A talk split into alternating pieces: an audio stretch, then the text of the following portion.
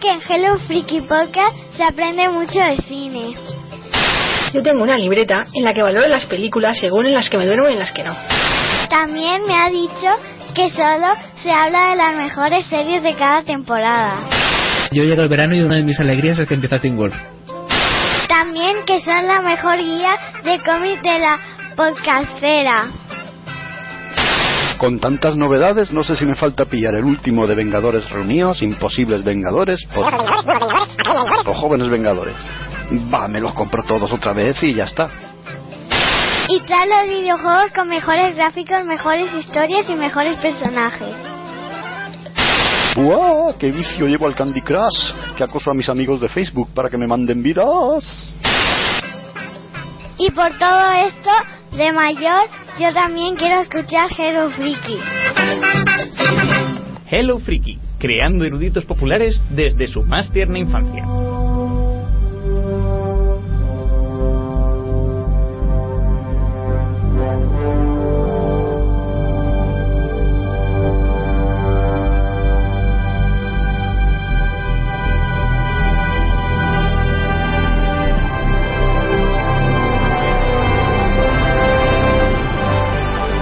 Hola, hola, hola, Hello Freakies, bienvenidos a un programa más de Hello Freaky Podcast. Espero que estéis con ganas de divertiros porque vamos a traer un montón de títulos interesantes. También espero, por tanto, que tengáis una lista de pendientes vacía, ya que ya que vamos a traer eh, series y películas que yo creo que, que os van a llamar mucho la atención. Ya, cada una eh, por unas cosas distintas. Ya, ya hablaremos, ya hablaremos. Entonces, yo me presento, soy Víctor Emelleste, el director y presentador de este programa, y conmigo tenemos a dos cracks de- del podcasting que ya son cracks experimentados cada vez más, que son como son Jaco, ¿qué tal? Hola, ¿qué tal? Muchas gracias, Víctor. Hola, compañero, y hola a todos los oyentes, ¿cómo estáis? Vamos a hablar de cine y series, sí que es verdad. Hoy toca esto. Ya, ya, ya toca, ya toca, hombre, después de tanto cómic y tanto videojuego. y nada, también. Oye, te- perdona, sí. algo, algo de cómic hablaremos, ya verás. Yo siempre salgo, saco algo a colación, es inevitable. Es que no- no hay manera de quitarte el de quitarte las ansias por los cómics. Imposible. Bueno, también tenemos con nosotros a Jaime Snow. ¿Qué tal, Jaime? Muy bien, muy buenas noches. Ya tenemos ganas de volver aquí a hablar de, de cine y series porque la verdad es que entre el mix de terror japonés, cómics y videojuegos y el especial Capitán América yo creo que hace ya casi un mes que no hablamos de estos temas. Sí, ya había ganas, ya había ganas. Es que muchas veces también después de tanto especial apetece un programa pues quizá con una pretensión menos alta, con más ganas de simplemente hablar de lo que nos gusta, de lo que vemos Claro que día a día. Bueno, y también eh, eh, acusamos un poco la ausencia de, de Álvaro Yeco, que es un colaborador habitual del programa, pero en este programa no ha podido estar por circunstancias personales, así que desde aquí te decimos que te echamos de menos y, y a ver cuándo vuelves. Te Que- queremos, Álvaro. te queremos. bueno, pues nada, vamos a comenzar con cine que ya toca y vamos a escuchar la sintonía inicial.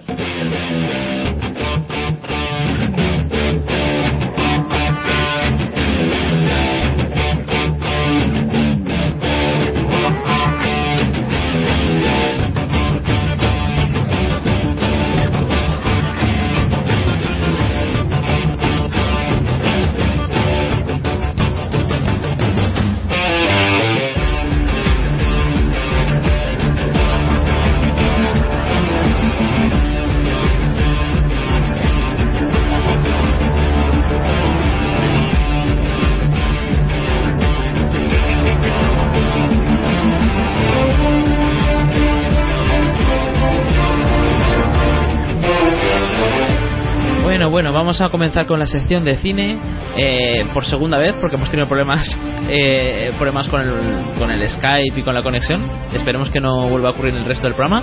Así que nada, vamos a continuar con la sección de cine. Vamos a empezar con una, una serie de estrenos, eh, películas del 2014 y luego vamos a hablar sobre un par de eh, clásicos como son Aves Misteriosas, Silent Running y Hatari o es Atari. Jaime. Atari. Atari. Este, las dos, como, ya se nota, no la he visto, pero bueno, el caso es que vamos a hablar de estas películas. Primero vamos a hablar de los estrenos. Los estrenos van a ser El Gran Hotel Budapest, Noé, La Bella y la Bestia, la versión francesa, Hércules, el origen de la leyenda, Kill Your Darlings y Adult World. Las dos últimas son bastante hipsters, así que no os preocupéis si no suenan. así que nada, vamos a comenzar con el primer estreno de todos, que es El Gran Hotel Budapest, y vamos a escuchar su tráiler. ¿Por qué motivo quieres ser botones? ¿Quién no querría serlo en el Gran Budapest, señor? Y así empezó mi vida. Aprendí de auxiliar de botones bajo las estrictas órdenes de Monsieur Gustave H. Muchos de los huéspedes más apreciados y distinguidos del hotel acudían gracias a él. Le quiero. Y yo a usted.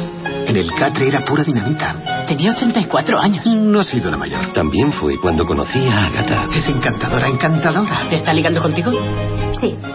Apruebo esta unión. Me convertí en su discípulo. Él debía ser mi consejero y tutor. Ah, la policía está aquí. Diles que bajo enseguida. Ha sido un asesinato y creen que lo he cometido yo. ¡Eh! ¡Alto!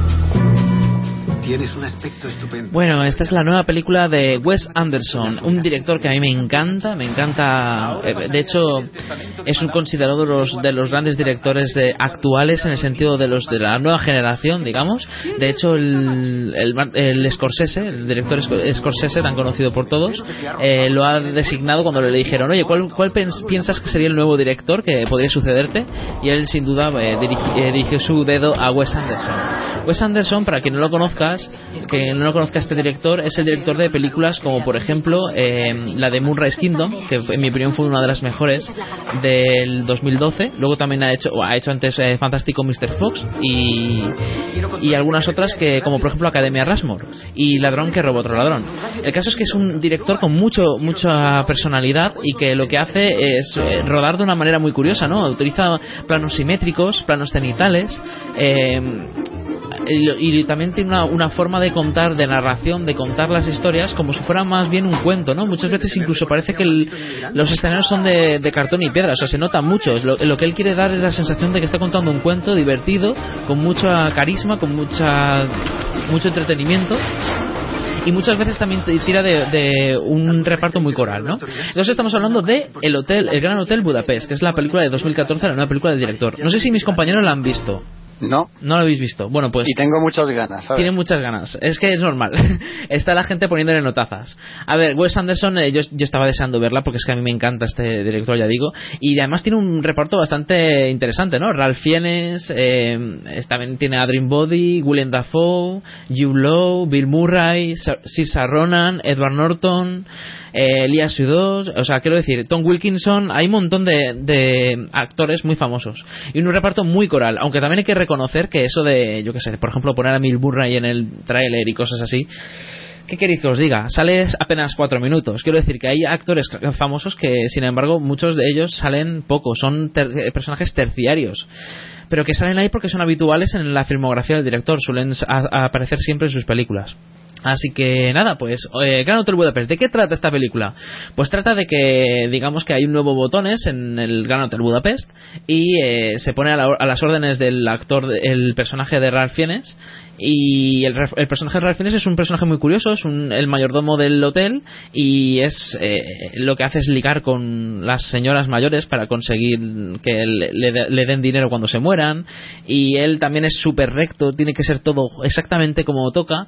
Y se van metiendo él y el, el joven Botones en una serie de aventuras, una serie de, o de desventuras más bien, eh, en las cuales pues lo típico de una cosa lleva a otra y al final resulta que cogen un cuadro que se supone que no deberían haber cogido y bueno, les persigue a la policía, hay un montón de montón de historias ahí que son muy divertidas y que está y que consiguen que a mí por lo menos eh, la película se me hizo corta, o sea, la gente le está gustando bastante. Problema, o sea, aquí tampoco vamos a poner a, esta película por las nubes. De hecho, yo pienso que un 8,4 empieza ya a ser demasiado. Yo le he puesto un 8, pero yo un 9 no le hubiera puesto a esta película. ¿Por qué?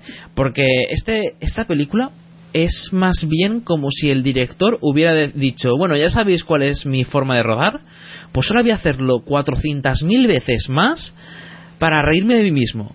Porque sus planos eh, simétricos son tan, eh, tan habituales en el director, son tan presentes en esta película que es uno detrás de otro, uno detrás de otro, que yo no sé si fue porque lo había investigado poco antes y porque había visto Fantástico Mr. Fox poco antes, que a mí, a mí me agobiaron. O sea, es que era un plano detrás de otro, todos, todos, todos, todos simétricos.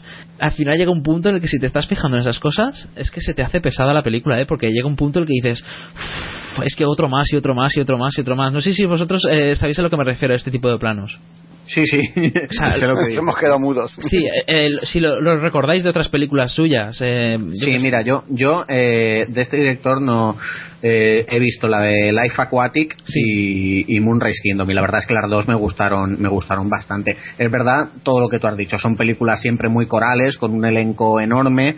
Es verdad también lo que comentas de los escenarios eh, que no que no pretenden ser realistas sino que dan la sensación yo creo que, que este tío vamos no he seguido su carrera pero seguro que es amante del teatro porque dan la sensación así como de obra de teatro todo las escenas siempre la el tipo de comedia que usan eh, de nuevo como ya hemos comentado los dos lo del elenco largo y la verdad es que está muy bien. Tiene un estilo muy muy personal yo no se lo he visto a otro por lo menos no se lo recuerdo a otro director y, y- y supongo que en esta película también se verá todo eso no Sí, pero es que ya digo, es que el problema y eso es lo que al menos Marta y yo notamos mucho en el, trail- en el cine, es que lo hace demasiado. O sea, es que llega un punto en el que dices, "Te- oh, tío, te estás pasando 4.000 pueblos. A ver, vale, muy bien que, que todo eso sea característico tuyo, y de hecho a mí me encantaba, pero es que las primeras, los primeros 20 minutos de la película estás diciendo, ay, mira, ay, mira, ay, mira, pero cuando llevas hora y media ya estás en plan de, tío, ya, ya, o sea, por favor, córtate un poco con esos planos, que es que llega un punto en el que son agobiantes. Pero claro, repito, es porque para una, estoy hablando de dos personas que habían estado investigando su forma de rodar pocos días antes. Si es una Mm. persona que no se está fijando en esas cosas, y también hay que recordar que la mayor parte de la audiencia no se suele fijar en esas cosas, de hecho es que ni siquiera se dan cuenta, pues claro, entonces es normal que si se han fijado en todo el resto, la película es que está bastante bien, es muy entretenida, tiene muchos gags, es de esos que incluso llegas a reírte a carcajadas, es esa, estética de cuento mezclada con, con, con gracias y con, no sé, con personajes de esos que luego recuerdas con cariño. En fin, es una película de esas que no pasan desapercibidas y seguramente, y viendo la bazofia que se suele estrenar semana tras semana y lo que llevamos de año, ya vemos cuatro, casi tre- eh, cuatro meses, y viendo lo que se ha estrenado, pues tampoco podría decir que a lo mejor está en el top 20 del año, seguramente. Ya veremos cómo se presenta. Y con un reparto tan largo, da tiempo a lucirse a actores que, por ejemplo, a mí me gustan muchísimo, como Edward Norton.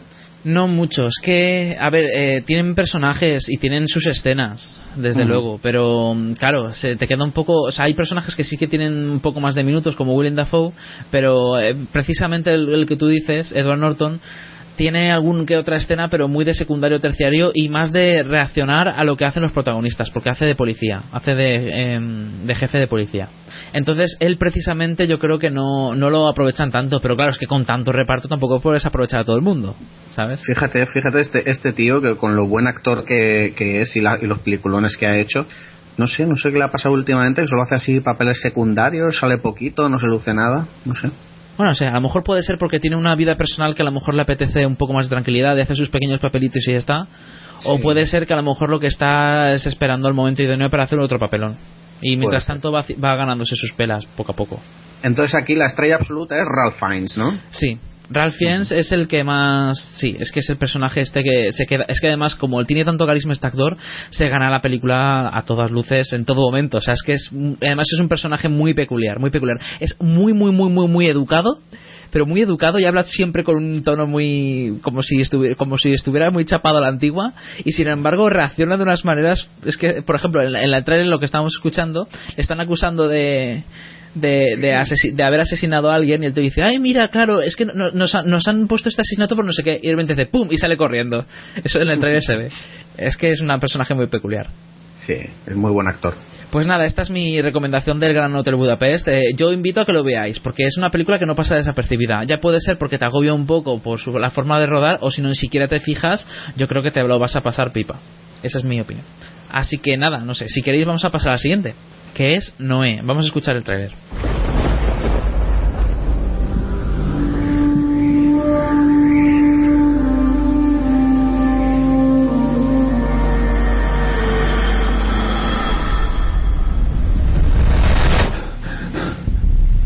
Noé, ¿qué te ha dicho?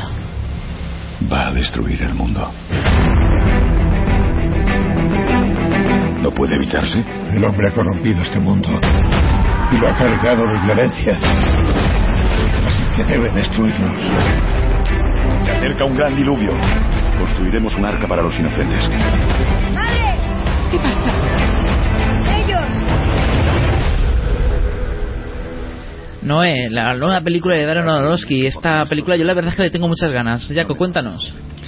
Bueno, la nueva película, como dices, de Darren Aronofsky y es la otra junto a la que tú has comentado de la que todo el mundo está hablando estos días, ¿no? Noé. Voy a contar el argumento, no hace falta, ¿verdad? Todo el mundo conocerá más o menos de qué va la historia. Bueno, está protagonizada por, ¿cómo no? Por nuestro amigo Gladiator, Russell Crowe, por Jennifer Connelly, por Ray Winston, por Anthony Hopkins. También hay un buen elenco aquí de, personajes, no tanto como en Hotel Budapest, pero tampoco se queda nada corto. Está, como digo, basado en el mito, porque sí, repito, es un mito, aunque sea de la religión más conocida aquí, ¿no? en el mito de Noé. Y a su vez está basada en el cómic que el propio Aronofsky hizo para una editorial belga creo que es, si no me, quiero, no me recuerdo mal, la editorial Le Lombard, que publicó hace un par de años.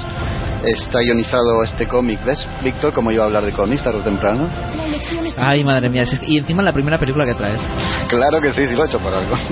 bueno, pues es, es, un par de álbumes sobre la historia de Noé que publicaron, ya digo, hace un par de años, tanto Aronofsky y en el dibujo Nico Herrichon y se complementan con un par de, volúmenes más que salen este mismo año y no sé cuándo serán publicados aquí en España. Pero bueno, la cuestión es que vamos a hablar de la película.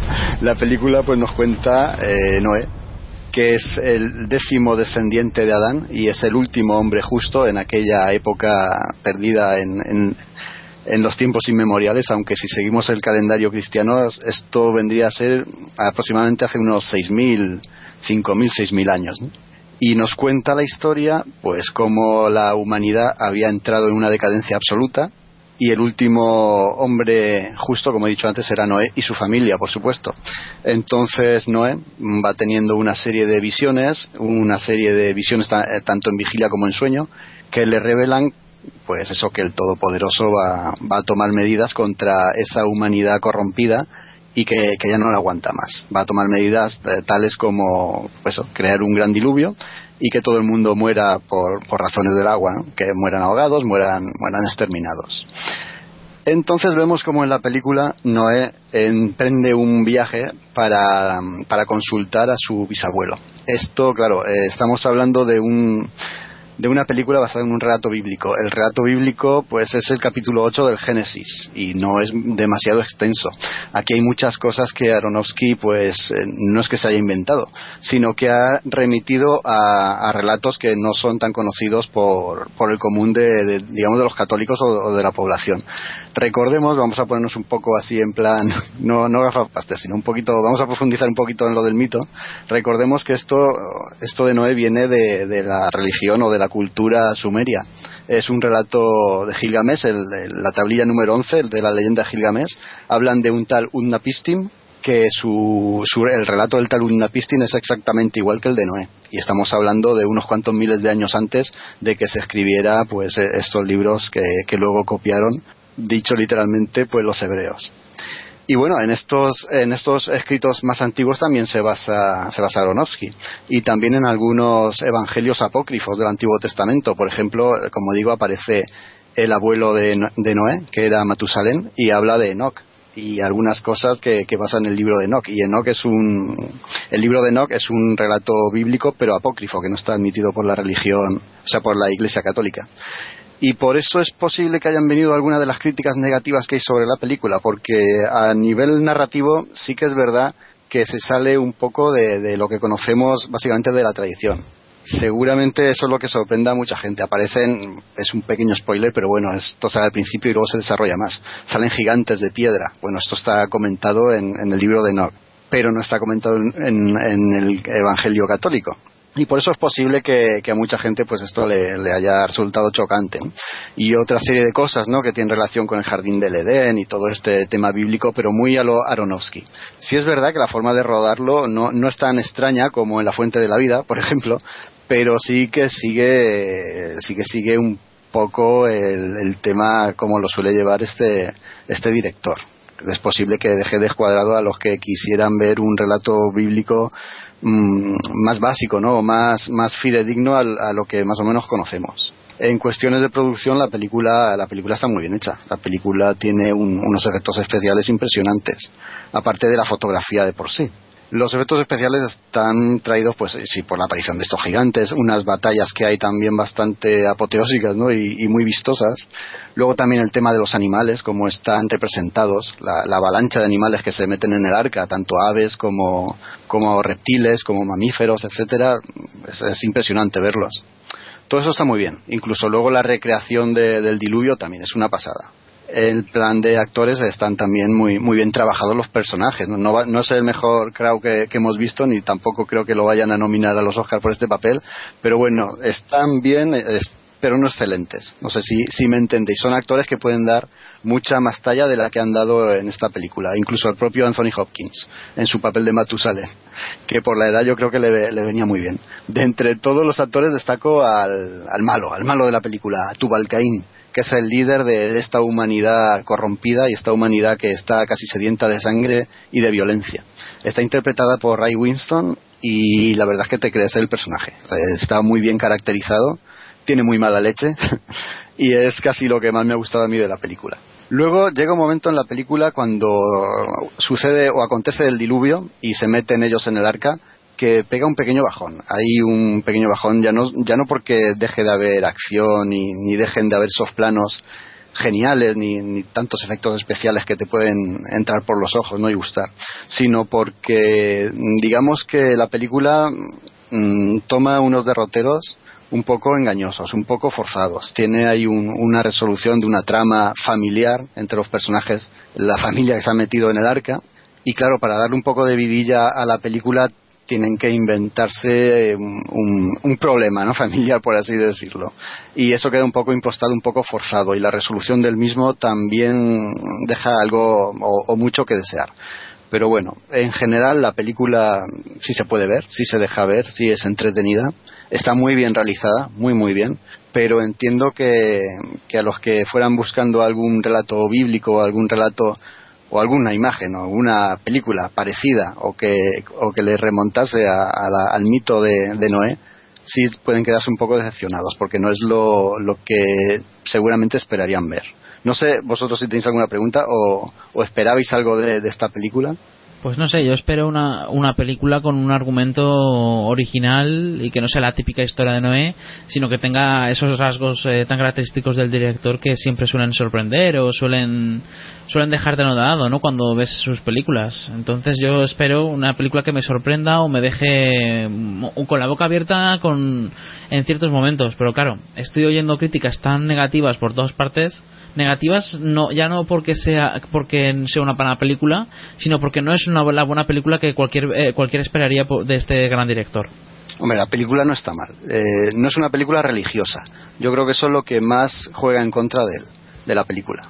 Pero sí que tiene esa historia de nuevo que todos conocemos, es su base troncal, ¿vale? Pero a partir de ahí, Aronofsky parece que ha desvariado y se le ha ido mucho la pinza en algunos sentidos, pero no, no, están casi todos basados en, como digo, en, algunos mitos, en otros mitos o en mitos más antiguos incluso que el arca, porque ya, como he dicho antes, el, mito del arca no es exclusivamente hebraico o cristiano, sino que viene de mucho más atrás mm. y también está reflejado en muchas otras culturas. Pero bueno, aparte de esto, pues mira, es una película curiosa. Han tocado aquí el, el tema del arca de Noé intentando esposarse un poco eh, lo que lo que se conoce básicamente o lo que se conoce de forma básica sobre él y yo creo que está bien traído. La película sí que es verdad que puede dejar un poco a medias a quien quiera ver una genialidad del director que, que vamos, yo creo que pasó algo parecido con con la fuente de la vida, aunque la fuente de la vida no se puede catalogar al lado de esta, no, no se parece en nada,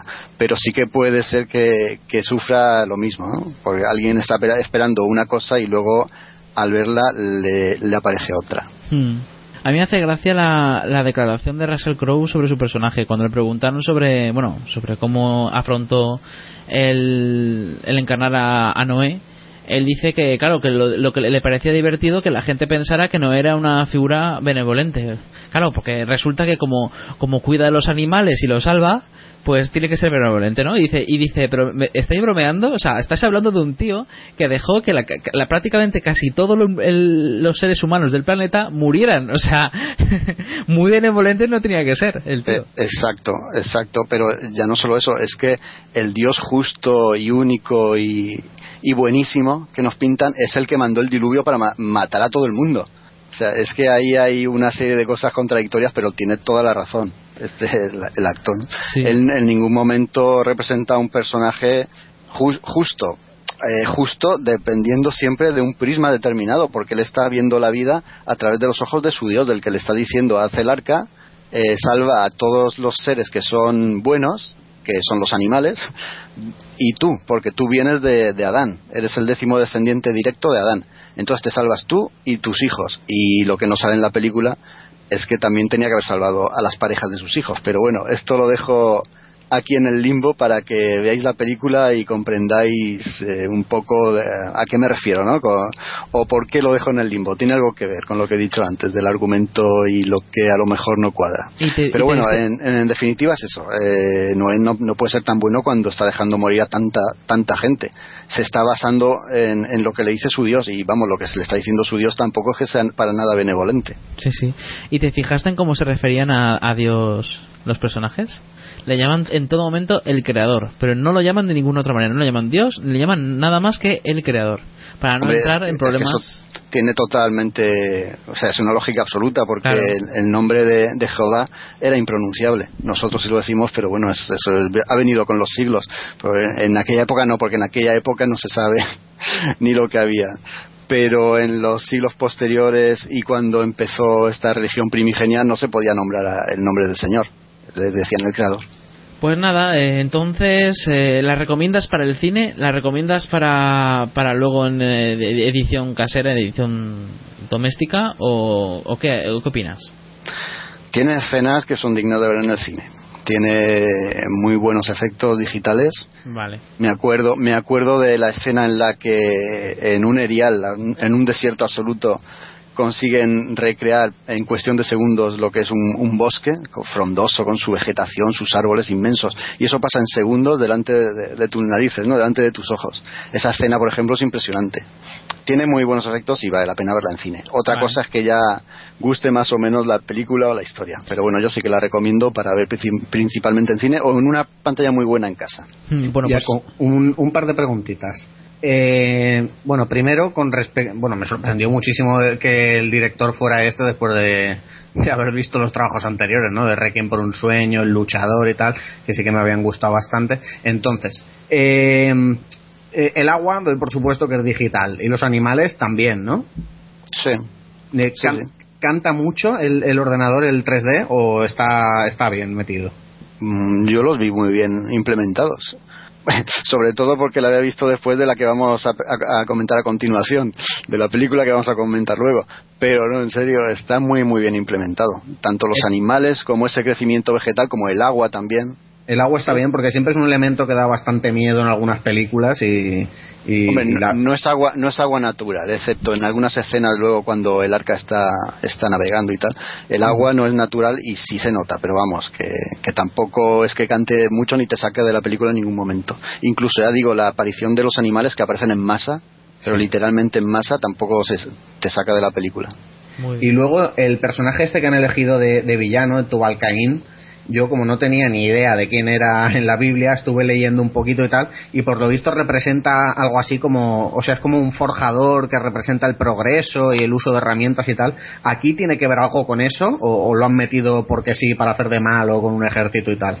Da la impresión de que lo han metido para liderar a, a la humanidad y a la humanidad corrupta de la que se quería deshacer el creador, como decía antes Víctor.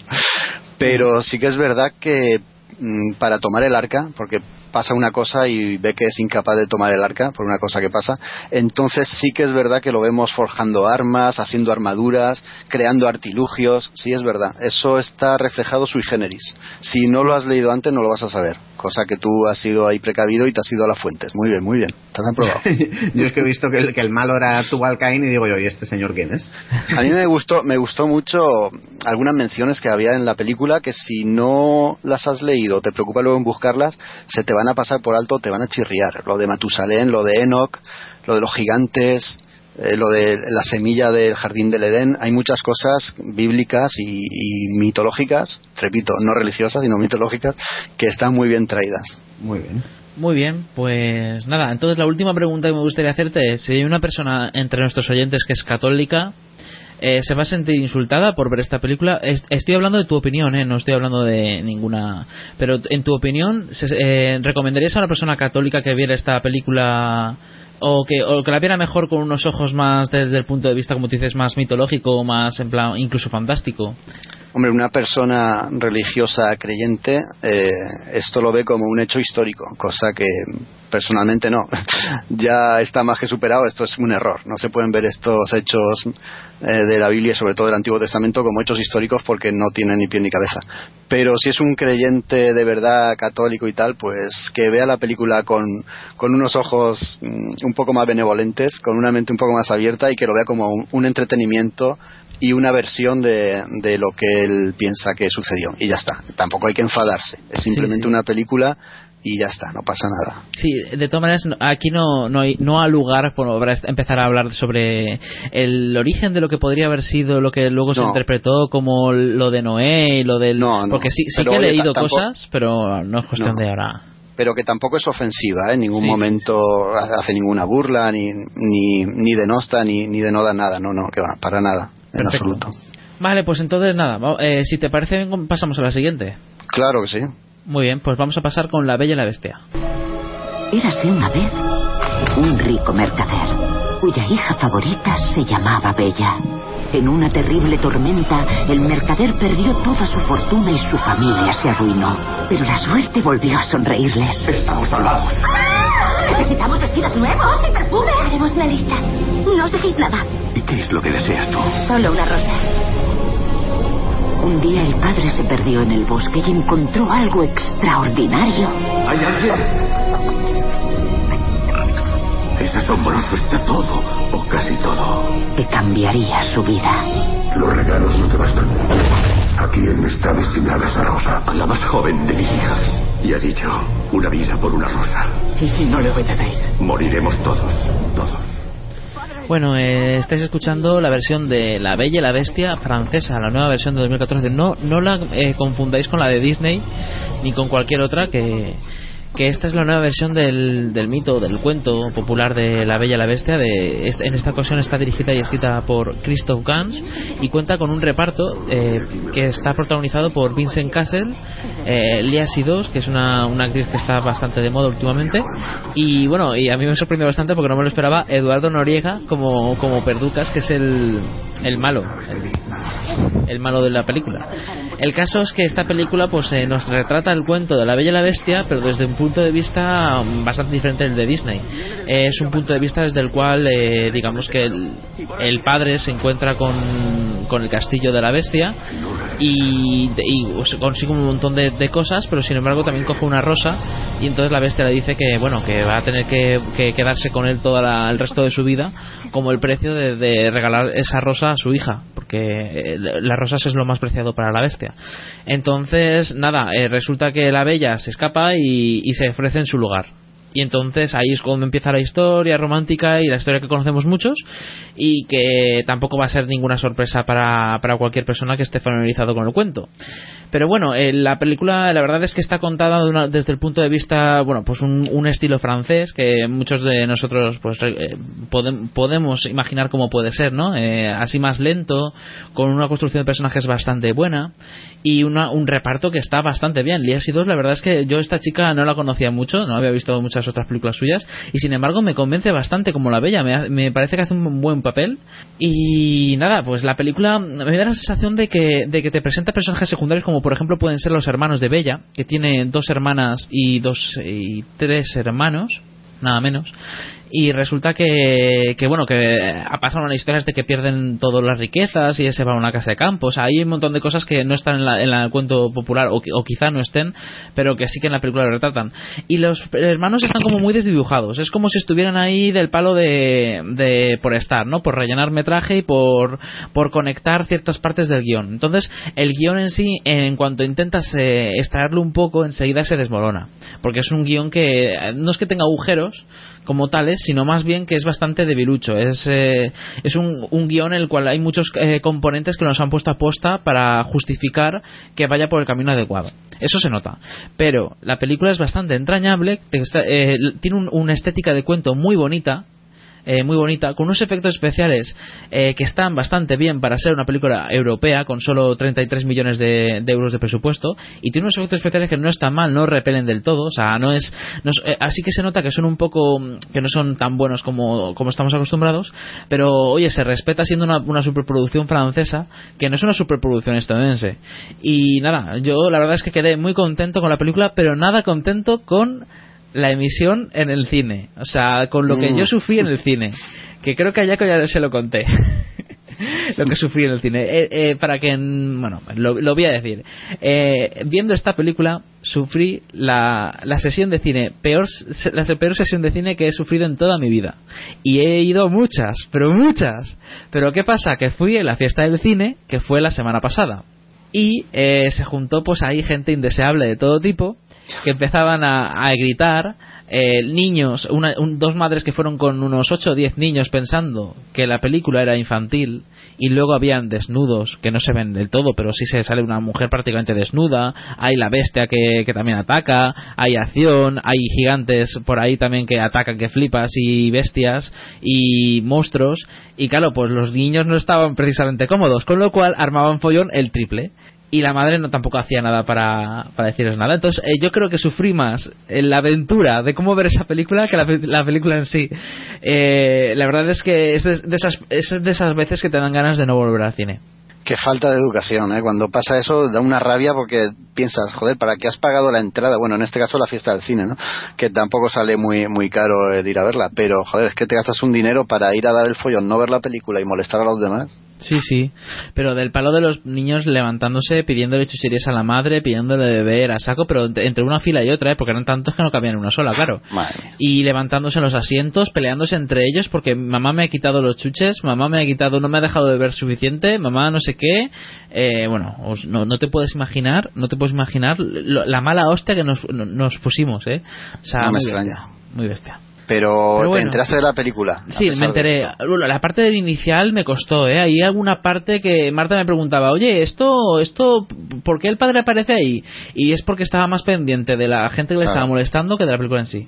Claro, sí, te entiendo. Sé que eso pasa mucho, pero, pero, bueno. pero bueno, yo, yo recomiendo que la veáis porque es una película que está bien, que, que si entiendes que no es perfecta, eh, te cuenta una historia bonita, pero lo que sí que también, eh, a mí siempre me gusta encontrar los peros, y en esta ocasión, aparte de que los efectos especiales son mejorables, el doblaje de, de Eduardo Noriega, por favor. Recordamos que es una película francesa y yo no sé si lo han, yo estoy seguro de que lo han, lo han doblado, porque no me fastidies, le han puesto una voz de retrasado pero de retrasado y, y- y recuerdo que es como si fuera el Gastón de, de la película de, de La Sí. Bella y la Bestia, ¿no? Pues el tío tiene una... tú lo ves que va actuando como si fuera el jefe de todos y tiene una voz de retrasado mental brutal. Pues O sea, ¿estás, seguro que lo han doblado? yo creo que sí porque yo, que me, parecía raro como si la voz no se, no se correspondiera con el movimiento de los labios. Pero yo no estoy seguro, ¿eh? no lo sé, pero tiene una voz de retrasado mental y mira que este actor me gusta mucho, ¿eh? Pero bueno. Víctor, una pregunta. Sí. Está, ya has dicho que bueno tiene sus escenas de desnudo, tampoco es que sea nada así muy grave. Y escenas así puede ser algo terroríficas. No sé si tiene una calificación por edades clara o, o, o a partir de qué edad la puedes recomendar tú. Pues mm, según veo, no veo que tenga ninguna certificación. Yo Hola. la pondría para mayores de 13 años. Para mayores de 13. Antes de 13, no sé yo. No sé yo. O sea, también podrían verla, tampoco hay nada así muy fuerte. Los niños tampoco se pusieron a gritar horrorizados. Pero yo qué sé, o sea, tiene cosas que. Yo no lo llevaría una niña más pequeña a ver esta película porque lo, lo- que pudiera entender no lo va a entender del todo y lo que no le va le va a afectar quizás no, no yo no la recomendaría para alguien de, a lo mejor es una niña de, de 10 años o de 8 pero una de 12 o, o, de 13 sí que sí que perfectamente vamos si queréis seguimos con la siguiente con Hércules y el origen de la leyenda muy bien. Bueno. Vale pues entonces nada pues continuamos eh, escuchando el tráiler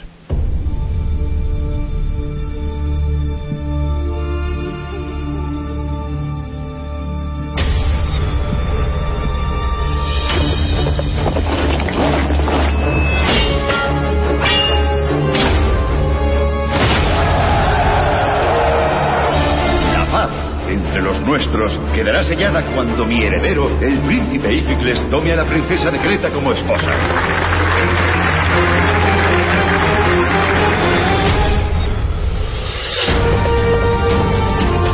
Mi madre le dio esto a mi padre como regalo de despedida. Quiero que tú lo tengas. Sé que tienes algún problema con las disposiciones que he adoptado. Zarparás hacia Egipto mañana. Te deseo infinitas victorias en el campo de batalla, hermano. Porque si vuelves aquí, te mataré. Bueno, Hércules, el origen de la leyenda, este, esta, esta película que tiene una pinta de película, venga, contarme, contarme, convencerme. Jaime, ¿empiezas tú o qué? Yo como quieras. Pues nada, esta película nos narra un, un origen alternativo de la leyenda de Hércules. Para empezar, decir que es una burda copia de, de, Spartacus, que a su vez es una copia de 300, eh, con unos actores rubios, con ojos azules, con pinta de vikingos que para nada dan la pinta de griegos. Eh, por cierto, un fallo gordo que he encontrado en la película, uno de tantos que he Uno, ah, vale. uno de tantos es, no sé si te acuerdas, hay un momento que los arqueros les están disparando desde arriba a Hércules y, y a su guarnición y dice de repente ¡Formación de tortuga! Y yo, eh, pero esto, pero esto no es de los romanos. ¿Qué sabrás tú? Y como esto, pues bueno, pues 1500 cosas más que dices tú, pero este traje no es de los romanos, pero esto, pero eh, meten también temas de gladiadores por ahí en medio, que también de los romanos, lo, pero no pasa nada, lo meten en la antigua Grecia, ningún problema. Eh, luego, pues las quería comentar también las escenas a cámara lenta al estilo 300, que aparte de estar mal metidas y sobreexplotadas, pues can, cantan muchísimo y no quedan nada bien. Lo hemos comentado antes por de micros, que por ejemplo, el protagonista ataca a cámara normal, a velocidad normal, y cuando ya ha finalizado el golpe, se queda así como eh, apretando los dientes a cámara lenta dos segundos. Y dices tú, pero vamos a ver, la cámara lenta no era antes de pegar el golpe.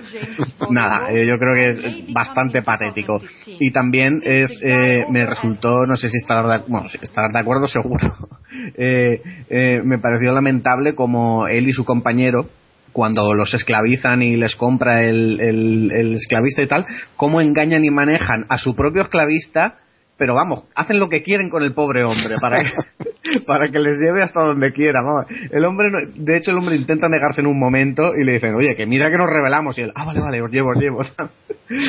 y, y, nada, para finalizar, simplemente comentarte la, la escena final con la espada de rayos, que no sé. A lo God of War. Sí, exactamente, yo no sé qué te habrá parecido, pero bueno, el efecto de los rayos yo creo que está a la altura eh, de, de los efectos especiales de los años 80, tipo Regreso al futuro, Terminator, la primera, cuando veíamos los rayos al teletransportarse y tal. Y nada, para mí, una película para el olvido. ¿Qué dices? Ahora voy yo, me pongo en modo irónico y empezamos. Bueno, yo quiero agradecerle sinceramente al director Rainy Harlin, a los productores, guionistas, etcétera, que me hayan contado la verdadera historia de Hércules, porque yo era un ignorante, yo no sabía cuál era la verdadera historia y ellos me la han dejado aquí meridianamente clara. O sea, ya desde el principio, no sé si te acuerdas, Jaime, cuando hacen el, el asedio o el ataque a Argos en, en 1200 antes de Cristo, que se ve una multitud de 20 o 30 personas metiéndose en la fortaleza, luego se los ve corriendo metiéndose en los intramuros, pero si te fijas bien, la mitad de los soldados van andando. se oye el, el clamar de, de, de, los gritos de la guerra, el vociferar, el chocar de armas, y ves unos cuantos soldados que van así andando y tal. Van ya empezando por ahí. Sí, van paseándose. Luego, eh, vamos a ver, aquí tenemos a un rey muy malo, muy malo, que para, para castigarlo, su mujer decide encomendarse a los dioses griegos y se, no se le ocurre otra cosa que ir al templo de Hera, que era la mujer de Zeus, ¿vale? No sé si te acuerdas de esto, Jaime. Sí, sí, sí. Le pide ayuda a Hera y Hera le aparece en carne y le dice que tiene razón, que hay que castigar a ese rey tan malvado y que para ayudar a la humanidad va a hacer que Zeus, que es su marido, baje, se la cepille y, y, y, nazca un semidios. O sea, cualquiera que sepa mínimamente de esto sabe que la mujer de Zeus siempre estaba rechinando los dientes y, y, cagándose en todo porque su marido era infiel. Pues no, aquí en la película es ella la que le dice, mira, si te parece bien, va a bajar Zeus, te pega así un meneo, ¿eh? que nazca Hércules. no sé si te acuerdas. Esto me dejó a mí, me dejó totalmente descolocado. Luego Hércules, que, que es Kellan Lutz, no sé yo en qué otra película, creo que sale en Crepúsculo, ¿verdad? Pues la verdad es que me, sí, me, sí, sona, sí. me, sonaba un montón, pero no sé de dónde. Sí, sí, sí, sale en Crepúsculo. Es eh, bueno. conocido porque llevaba un, un personaje, la verdad que no recuerdo ni cómo se llama, porque he visto, mira que he visto la saga entera y hicimos un especial de Crepúsculo en su momento. Pues, o sea, aprovecho no para aprovecho para, reco para recomendarlo a, quien, a, las, a los atrevidos que se atrevan con nuestro especial Crepúsculo, que fue bastante curioso. Bueno, pues eh, por lo menos el actor es así guapera y está fuerte. Bueno, ahí esto se lo concedemos. Luego tiene un hermano, ¿vale? Este hermano sí que tiene su padre natural del malvado, este, y tiene el, el hermano sigue el, los pasos de su padre, va a ser el futuro rey porque es mayor y va a ser igual de malvado. Entonces ahí tenemos un enfrentamiento entre, entre ambos. Y para quitárselo de en medio, porque el padre sabe que Hércules es nacido de otro tío que no es él, es un bastardo, entonces decide mandarlo a una campaña en Egipto al conquistar no sé qué, porque yo ahí ya ni me enteré de lo que iban a hacer. Y el jefe general o comandante de la tropa a la que unen a Hércules no es otro, señores, que Liam McIntyre, que es el protagonista de Spartacus. ¿Vale? El segundo protagonista, por supuesto. Y entonces ahí tenemos luego una historia de gladiadores, sí, sí, de gladiadores en Grecia, pero gladiadores tal cual, que salen con su tridente, con sus redes. y tenemos una historia de gladiadores y ver a este actor enfundado otra vez en su papel de Spartacus a mí me hacía saltar las lágrimas porque joder, eso es lo, único que yo destaco de la película que por cierto se come al protagonista sí bueno claro es que esa es otra los actores son todos para cogerlos ponerlos en fila e ir dándoles bofetadas uno, uno detrás de otro. Pero este es el único que tiene algo, tiene algo de actor. Este debe de haber estudiado, aunque fuera un mes. Porque es exactamente, sí se lo come porque cuando está triste pone cara triste, cuando tiene que estar alegre también, y cuando están intentando engañar a, al que los ha comprado, también te crees eh, su papel, cosa que no hace ninguno de los demás. Que por cierto, lo que has dicho tú es de judío de guardia. El tío que les ha comprado como esclavos está sometido a las decisiones de ellos dos, en todo momento. Que sí, que vamos para allá porque sí, o, o, mira, ahora no, ahora nos vamos para otro lado. Y así están toda, todo el tiempo pero bueno, la película es, es un despropósito detrás de otro. Hay que destacar los efectos especiales también en el CGI del león de Nemea. Eh, los trabajos de Hércules, uno de ellos era vencer al león de Nemea. Pues no, aquí se encuentran al león por el monte, ¿sabes? Iban paseando Hércules y su hermano, y como quien encuentra un conejo, pues aquí encuentran a un león. Pero bueno, un león que daban ganas de abrazarlo, parecía de peluche, mullidito y tal sin despeinarse el león. No sé si te acuerdas tú, bueno, no sé, no te tienes que acordar de la fuerza de la escena del león, vamos. Inolvidable, que iba con, que iba además Hércules con su hermano, que parece, parece, o sea, el hermano también, el papel lamentable, parece José Mota disfrazado de, de, de pretoriano o de, o de joplita o no sé qué. es verdad, verdad. Y luego, vamos a ver, lo único que debe tener bueno esta película, aparte de, a quien le guste el actor Liam McIntyre, lo único bueno es haberla visto en 3D, que yo no la he visto. Por supuesto no iba a gastar un, un, euro más en ese extra. Pero si tiene algo bueno debe ser esto, porque la película sí que está rodada en 3D y te das cuenta de que intentan explotarlo en todo momento, porque en todos los planos, en todos los escenarios hay cosas volando. Cenizas, nieve, hojas, siempre hay cosas volando por ahí. Que te quedas pensando, uy, esto en 3D se tiene que ver qué pasa por aquí cerca. ¿Verdad? ¿Te acuerdas de esto? Sí, además hay varias escenas de. Eh, hay muchas escenas de flechas y las flechas ves cómo salen de, desde. como si salieran desde ti hacia el, hacia el objetivo y supongo que son 3D, pues tendrá su gracia. Yo, todo se ha dicho, la película a mí no me ha aburrido, ¿eh? Yo me he divertido viéndola, me he reído bastante y bueno, pues eso, es escenas de acción entretenidas y tal, que ya te digo, yo prefiero ver una película de estas, aunque sea mala, que un torro lleno de diálogos sin sentido. Mira, ahí, ahí estoy de acuerdo contigo. La película no me ha aburrido, no es buena, pero no me ha aburrido porque de tan mala que es te ríes, te ríes porque está mal hecha, tiene 14.000 fallos, se mea en la mitología, bueno, es, es, es tremenda y te, te vas a reír, si la ves con amigos y con cerveza ya tiene que ser la bomba. Por cierto, que el bueno de Kellan Lutz, el protagonista, va a salir en Los Mercenarios 3. Bah, lo que nos faltaba. bueno, Víctor, ¿sí? no, no, digo, para ponerle la guinda de oro a, a su filmografía. El, joven mancebo de la película va a ser este. Sí, sí. Bueno, Víctor, ¿te hemos convencido para verla o no? Pues no mucho. es que, a ver, hay tanta película buena por ahí que yo sí que veía películas como esta. O sea, hay, yo muchas veces eh, sé que son películas malas y muchas veces las veo simplemente por, porque no sé, me llaman, o sea, todas las películas históricas, frikis y cosas así, me llaman y mitológicas también, y digo, oye, voy a, voy a echarle un ojo, aunque sea, aunque luego diga menuda mierda de película, al menos seguro que me lo paso bien. Y muchas veces así, me lo paso bien. Pero es que esta tiene una pinta de que me va a aburrir, que yo creo que no. Es esta la han hecho simplemente para subirse al carro de, que vuelve a estar de moda el cine épico y, bíblico y tal, pues como hemos visto ya. acaban de hacer la, la, bueno, la segunda parte de 300. Eh, ahora esta de Hércules, la de Noé. Eh, van a hacer esta la de la de Pompeya eh, también la de Exodus de Ridley Scott. Se ve que ha vuelto así un poco el género épico y tal, y pues esta una más que se ha sumado al carro y que supongo que tendrá, vamos, que tendrá su, su recaudación. Hablando de bíblico, hay un, un toque de Jesucristo porque en todo momento Hércules ha venido a la tierra para salvar a la humanidad. Y hay un momento que lo tienen ahí cogido de unas argollas en unas columnas, que es también momento Sansón, y le están dando latigazos y él mira hacia arriba como diciendo Zeus dame fuerzas se me, me recordaba un montón a, alguna película así de Jesucristo algún momento de esto de, de revelación ¿no? Sí, me recordó muchísimo pero por, cierto qué, decepción que, que salga la mujer de Zeus varias veces y Zeus no salga ninguna. Hombre no había presupuesto pero por cierto la, la mujer vaya tela no sí sí. Eh, con Hera se, se quedan se quedan muy a gusto hombre. porque vamos Está estupenda señora. Sí, no sé qué le han puesto en la frente, no sé. No es para verla, es para verla, Víctor, de verdad, anímate. Vale, pues a lo mejor me animo, ya veremos. es que hay demasiadas películas para ver como para... Hay muchas veces que te apetece más ser un poco más selectivo, pero bueno, sí. Algún día que me aburra mucho, pues la veré. Esta es para verla en casa, eso sí. sí, sí.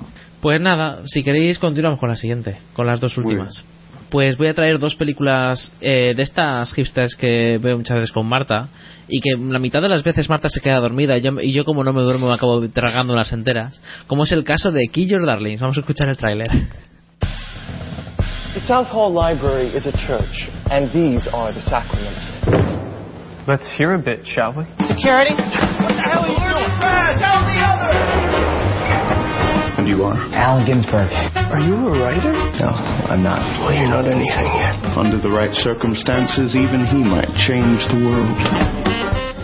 Bueno, Kill Your Darlings es una película dirigida por John eh, Croquidas y protagonizada por Daniel Radcliffe, el conocido por hacer de Harry Potter, eh, Dane Dehan, Michael C. Eh, C. Hall, Elizabeth Olsen, Jack Houston y Ben Foster y David Cross también. Entonces, nada, una película, eh, digamos que una película que comenzó eh, ya hace unos cuantos años su producción, ya en 2008 empezaron a, a ver a quién cogían como, como protagonista y en un primer momento pensaron con Daniel Radcliffe, que estaba en ese, momento eh, haciendo su obra de teatro Ecus. Sin embargo, se estaba aún metido en la saga de Harry Potter, aún tenía por estrenar la de Reliquias de la Muerte parte 1 y parte 2. Y claro, pues no podía rodar esta película. Así que empezaron a, intentar elegir otros actores, como pensaron en Chris Evans, en G. Sensenberg, en Ben Whishaw. Pero al final resulta que pasó el tiempo y Daniel Radcliffe volvía a estar disponible y claro, Daniel Radcliffe estaba por encima. Así que los cogieron para el papel de Allen Ginsberg, que al igual que otros como Jack Kerouac o, William Burroughs, son, eh, son personajes de esta película, pero también fueron eh, personajes reales que fueron escritores que en su momento fueron bastante famosos, ¿no? Eh, iniciaron un género, un movimiento literario que creo que creo y solo creo, no sé si me podríais corregir, pero creo que fueron los responsables o, los, o los, o los que dieron paso a la generación perdida, ¿no? Entonces, nada, la generación está, la generación Beat creo que era, no sé, una, una de estas. La verdad es que ahora mismo no, no, lo, he, no lo he investigado demasiado. El caso es que estos son eh, escritores cuando estaban en la, en la, en la época universitaria y digamos que tienen sus fiestas y sus movidas y resulta que hay un, un asesinato en la universidad y los, los personajes pues tienen que te van contando la historia de todo lo que lleva a ese asesinato no no voy a decir ni quién muere ni por qué lo matan por supuesto. Pero lo, que, lo digo que hay un asesinato porque está en la sinopsis. Y aparece ya prácticamente en el final de la película. Entonces nada ahí van, van ocurriendo una serie de cosas. Eh, Daniel Radcliffe eh, hace de Allen Ginsberg que digamos que es un tío que está bastante anulado no llega a la universidad sin saber muy bien digamos que está muy verde no que no sabe muy bien cómo verse por el mundo y resulta que se encuentra con una serie de personajes que digamos que aprovechan la vida al máximo y que son capaz y que lo que prodigan un poco es la revolución, ¿no? el ser fiel a uno mismo, el el luchar por lo que uno cree y el, derrumbar lo que haga falta con tal de, de destacar el, lo, que hay detrás de los seres humanos y que intentan esconder, ¿no? Eh, eso es, eso es lo que lo que van intentando conseguir todos estos personajes. Entonces hacen cosas como por ejemplo entrar en la biblioteca y cambiar los libros, poner unos libros que son digamos de, de, moral reprobable en un lugar bastante importante que la gente lo va a ver y cosas así. O sea, hacen sus, sus movidas, hacen sus, ¿cómo decirlo? Sus travesuras y poco a poco pues vas viendo la historia de la madre de, de Daniel Radcliffe, de Allen, Gisberg y que está, mal de la cabeza, o sea que, incluso su, su padre reniega de ella. Y por otra parte vas viendo también cómo se aprovechan de su, del mejor amigo que es el, el personaje ¿cuál era? era el Lucien Carr creo que es. El, el, actor que se llama Dane, Dane y que fue bastante conocido porque protagonizó la película esta de Chronicle que a mí me encantó. Eh, de hecho hizo del malo de Chronicle entonces nada la película lo que me, lo que me da la sensación es que es una película que tiene unos personajes buenos. Daniel Radcliffe hace un papelón como la verdad que hace muy buen papel como como su, eh, Alex Ginsberg y sin embargo la película se queda en un agua de, agua de borrajos. O sea que es que no, no, no, aporta lo que debería aportar, te da la sensación de que, de que no te he contado lo que, lo que tú esperabas, como que sí que te cuenta ciertas cosas pero que se queda muy a mitad de camino y además es que te, te plantea líneas eh, argumentales como la de la madre del protagonista que no sirven para prácticamente nada, solamente para añadirle un toque más trascendental a la historia, pero en realidad no están aportando prácticamente nada, salvo quizá a dibujar un poco mejor como es el personaje. Entonces, eh, el resultado, Marta se durmió y a mí se me hizo larga. esa, esa, es la nota que le pongo a esta película, ¿no? y el, chico este, Daniel Radcliffe, ¿qué tal, ¿qué tal actúa? ¿Qué tal está? Está muy bien, hace un papel muy, un papel muy bueno. De hecho, la, la crítica la ha puesto muy bien. Eh, oye, si estoy reseñando una película, por favor no me pongáis imágenes de Hércules que eso parece, parece la película de Thor, la Thor 3 me acaban de poner una, una, imagen de Hércules lanzando rayos. El caso es que Daniel Radcliffe, eh, digamos que mm, hace muy, buena, muy buen papel, pero es que la historia no está a su altura él me gusta como actor. De hecho, en La Mujer de Negro me, sorprendió bastante. Yo pensaba que se iba a quedar muy a la sombra de Harry Potter y te iba a decir justo eso, que yo tenía miedo así de que fuera el típico que se queda en, en la saga que le, que vamos, que le dio a conocer, pero joder, yo lo poco que he visto de este chico me gusta, ¿eh? Sí, sí, hace muy buen papel, sí. A ver qué tal la escuela inglesa, si le, si le lleva a donde le tiene que llevar y tenemos un actor bueno. Sí, él por lo pronto está huyendo de las películas, de las superproducciones y está tirando películas pues que tienen más chicha. Sin embargo, esta película ya digo que tiene, tenía pinta de tener mucha chicha y sin embargo yo creo que ha sido más problema del montaje del director. Ha sido más problema de cómo han enfocado la historia. Porque lo que es el guion en sí es interesante. No sé. La verdad es que me ha, me ha dejado muy apagado esta película. Es una película muy olvidable. El director creo que debuta con esta peli, ¿no? Que no había hecho nada antes. Pues, a ver. Me parece haber leído por ahí. Pues, no sé, ahora te lo, digo en un momento. Así que, no sé. Le digo, la película Kill, Your Darlings, recuerdo, una película que que no sé siquiera si se va a estrenar en España. De hecho, todavía no tiene fecha. Pero como se ha estrenado en. como es de este año, pues nada, pues la traigo y, y ya está. Ya, ya, ya me diré si la veis o no, pero ya digo que no la recomendaría mucho. Que es Adult World. Your new book is tremendous. I just I love your work. I just want to smash your head open and take everything in there. That's lovely. Amy, we can't afford to subsidize your poetry career. I know it seems like I'm not really doing anything right now, but I'm inspired, Dad. I'm inspired. You just have to cut the umbilical cord. I will suffer through this. Bueno, el, la película esta es Adult World, es una película que te cuenta con un reparto que podría ser interesante. Es, eh, por eso yo la vi, eh, básicamente, cuando, cuando me planteé ver una película así más hipster con Marta. Entonces, es una película de John Cusack, Emma Roberts, Armanda Riesco y Shannon Woodward y está, está dirigida por Scott Coffrey. Es una película que es que es, el argumento ya lo decía todo, es que no, no me fastidies. Es, es que ahora vais a, flipar, vais a flipar, vais a flipar. Una tía que está obsesionada con ser poeta pero resulta que, que claro, pues eh, no, no lo consigue porque manda un montón de poemas, un montón de cosas y no le hacen ni puñetero caso. Entonces, esa es, eh, digo, esa es Emma Roberts, la, sobrina de, de, Julia Roberts, que a mí me gusta mucho como actriz. Nada, pues eh, va, tratando la película de cómo ella intenta ser una poeta, intenta mandar las cosas, las cosas que le van ocurriendo, porque resulta que, claro, como que necesita dinero porque sus padres no piensan mantenerla mientras dice que quiere ser poeta y escribe, y está súper inspirada, está súper inspirada, como dice. Eh, entonces se busca un, un trabajo y no le contrata en ningún sitio. Así que acaba trabajando en el típico videoclub de películas porno eh, que ya ves tú, una poeta en, un videoclub de películas pornos, podéis imaginar. Eh, ella es, es, virgen, no, ha estado con nadie en su vida, y claro, pues todo eso le suena súper raro. Y sin embargo cuenta con la ayuda del, del actor este que, mm, que está también en American Horror Story, creo, ahora mismo no, me sé el nombre, tiene un nombre un poco, ahora mismo no, no me acuerdo cómo se llama, pero es es, es Ivan Peters, Ivan Peters. Eh, entonces es un, también un, amigo suyo que se está, él, lo conoce en el videoclub. Eh, parece que tiene un poco de tensión sexual ahí. Y luego por otra parte ella conoce al escritor, al poeta bastante famoso, pero sobre todo famoso por, por lo que hizo cuando era muy joven, que es John Cusack. Y John Cusack es el es un de, esta se nota que es muy de, en plan depresivo, muy de callado, pasa de ella totalmente, ella está totalmente loca, te ríes bastante con lo que hace, pero la película pese a que la mitad, la primera mitad te divierte, porque tiene unos gags que, bueno, que no están mal, la segunda mitad se hace cada vez más pesada y al, final tiene un final que es tan típico y tan tópico que dices, Vale, pues nada, fuera. O sea, es totalmente, totalmente olvidable. Adult World. O sea, tan pronto como lo estoy contando, seguramente la semana que viene se habrá olvidado que la he visto. No sé, no, yo creo que nos ha llamado mucho a verla.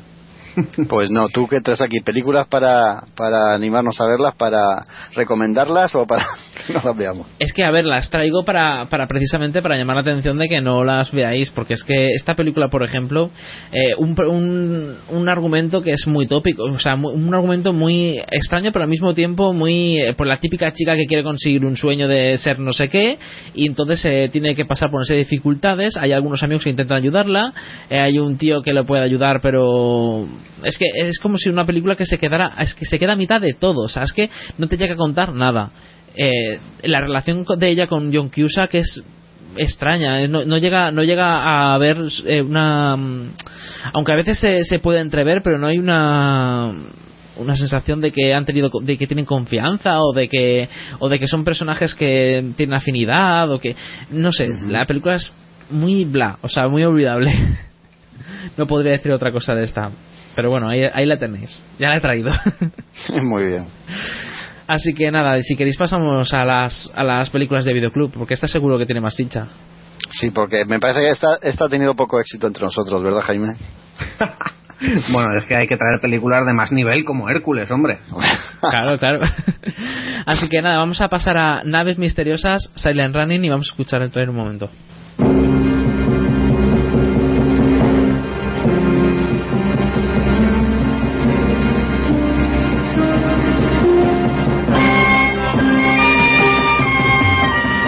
Convoy on a strange voyage, carrying a rare cargo.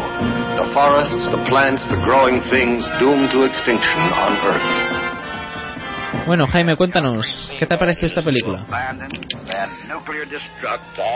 Pues mira, la película Silent Running, Naves Misteriosas, película del año 72, eh, protagonizada por Bruce Dern, que lo recordaremos todos recientemente de la película Nebraska. Eh, nada, comentar que fue que estuvo el, estuvo nominada a los premios Hugo a mejor presentación dramática y que esta película, como muchas otras de su época, está rodada con un estilo reivindicativo, en este caso ecologista, para concienciar al público de las graves consecuencias en la naturaleza eh, de una sociedad en continuo progreso eh, y desarrollo basado en el consumo, como es la nuestra, ¿no? Y es que se nos presenta un futuro sin enfermedades eh, perdón, sin enfermedades ni hambre ni paro, pero en el que todo es sintético y ya no existen árboles ni plantas de ningún tipo. En estas circunstancias, pues unos astronautas repartidos en, distintas naves eh, son los encargados de, cultivar estos árboles y, plantas y frutas que ya no existen en la Tierra en una especie de jardines, unos invernaderos anexos a, estas naves donde están los astronautas, a los que llaman ellos llaman bosques. Supuestamente todo esto para reforestar la Tierra con dichos árboles y plantas, debido a que, como ya he comentado, ya no existe nada verde debido al consumo y a los incendios que han habido. La trama se centra principalmente en el personaje que, interpreta Bruce Dern, que es, un botánico, el cual se empeña en proteger el trabajo que, ha conseguido durante ocho años. Durante ocho años. La, verdad es que es, es impresionante ver en las cúpulas estas ahí en medio del espacio, todos los árboles, frutas, tienen, salen también ahí conejitos, ranas, hay un lago. Está muy chulo esto. Entonces, eh, hay un momento en el que la tripulación recibe, recibe una orden de destruir las naves porque el proyecto, bueno, pues ha sido cancelado por el gobierno, porque no hay presupuesto o por lo que sea. Eh, en estos momentos, pues el protagonista lo que decide es salvar el proyecto, ¿no? Por su cuenta, eh, no hacer caso a las órdenes y, bueno, veremos una serie de situaciones y unas cosas que hace que tampoco quiero desvelar porque él lo que quiere a toda costa es proteger esos árboles y esa naturaleza que, tanto añora y que, y que es muy triste que ya no existan en la Tierra. Eh, salen unos robotitos eh, que ayudan, son como sus, bueno, sí, son sus auxiliares, sus ayudantes a los que le pueden implantar órdenes, que están muy graciosos, recuerdan un poquito, parecen unos proto R2D2, van así bípodes y hacen bastante gracia. Y las secuencias iniciales de la película, por ejemplo, están geniales, mostrándonos imágenes de la naturaleza que, que de verdad parecen más un documental de National Geographic que una película. Todo acompañado, por cierto, por canciones de, y música de Joan Baez, que, bueno, reina de la canción protesta en los 60 y tal, y que le viene muy bien a esta película.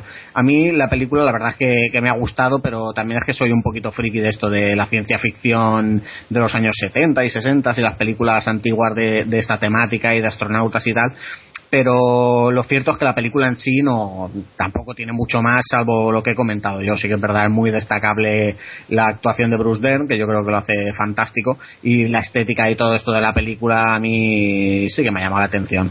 Para un friki como tú y como dices de esta ciencia ficción la verdad es que tiene que ser una delicia. Yo, yo la vi de, jovencillo de pequeñillo y no la recordaba muy bien. Me acordaba de ella por las cúpulas estas tan bien hechas que están, ¿no? Donde están los bosques. Pero no recordaba muy bien la película y entonces como tú la propusiste para traerla me animé a revisionarla. Y oye, cómo me ha aburrido, ¿eh? me ha aburrido tremendamente porque sí es verdad que es un mensaje ecologista que en su momento tenía mucha fuerza, pero es que a día de hoy ya está un, un poquillo superado. Es verdad, es verdad lo que tú dices que el actor lo hace genial. Bruce Dern hace ahí su papel que incluso le da un toque de, ¿cómo diría? De, casi de psicópata, ¿no? Está tan concienciado de que tiene que salvar el trabajo que él ha hecho y lo, último que queda ya de la vegetación y de la naturaleza para conservarlo para las futuras generaciones que no lo, no lo pueden conocer si no es de esa forma. Entonces eh, entra en, casi en un estado de, psicopatía, ¿verdad? Que se, se vuelve un poco trastornado y toma a estos robotitos también como sus únicos amigos. Que por cierto, tienes toda razón, son súper graciosos los robots. Tienen algún percance y, bueno, te sienten mal y todo, que son casi como humanos, ya los tienes como, no sé, como, como, mascotas y cuando les pasa algo te duele a ti. a mí me dio, me dio pena la escena a la que hace referencia, sí, sí. Sí, bueno, hay un par de ellas, no, no vamos a decir ninguna. Y, y luego, pues eso sí que está un poco fuera de su época pero aún así se puede ver, se puede... Yo, yo me he aburrido un poco, pero bueno, si vas ya con la premisa de que es ciencia ficción de su época, de final de los 70, bueno, final no, perdón, principio de los 70 y tal, pues sí, es, es más bien un, un, un, documento de la época, ¿no? Y de lo que, de lo que, por lo que se luchaba en la época más que otra cosa. Sí, yo reconozco que es una película aburrida, quiero decir, no, no, no tengo defensa contra eso, simplemente, bueno, que, que dura, dura hora y media, que tampoco es mucho, y, y, bueno, es que lo que tú comentas y lo que he comentado yo, que para los que le gusten ver estas películas estética antigua, tal, pues es agradable de ver. Y luego darte la razón totalmente en lo que comentas de, de, de, su, de su aspecto de psicópata, que además un psicópata llevado por el trato que, le dispensan los compañeros, ¿no? Siempre de marginación, de metiéndose con él, que es el friki de la nave, y sin embargo él demuestra en muchas ocasiones que es el más inteligente, es el que le gana al billar, el que le gana al póker, el que sabe programar a los robots, el mejor botánico, o sea que... Sí, el que les argumenta cuando él da sus razones, que no está de acuerdo para nada con ellos, es el único que les argumenta y a los tres los vapulea con sus argumentos y los sienta en todo momento. Eso me gusta también mucho. Demuestra siempre que es el más inteligente, pero ¿a dónde le lleva esa inteligencia? A ser el único que queda y a estar solo. Pero también otra cosa, el final me parece magnífico. El final me parece magnífico. Sí, es muy bueno. Y seguro que tú, que la habías visto antes de niño, recordabas, de lo poco que te acordabas, seguro que te acordarías de las carreras con los, con los coches estos por alrededor de la nave.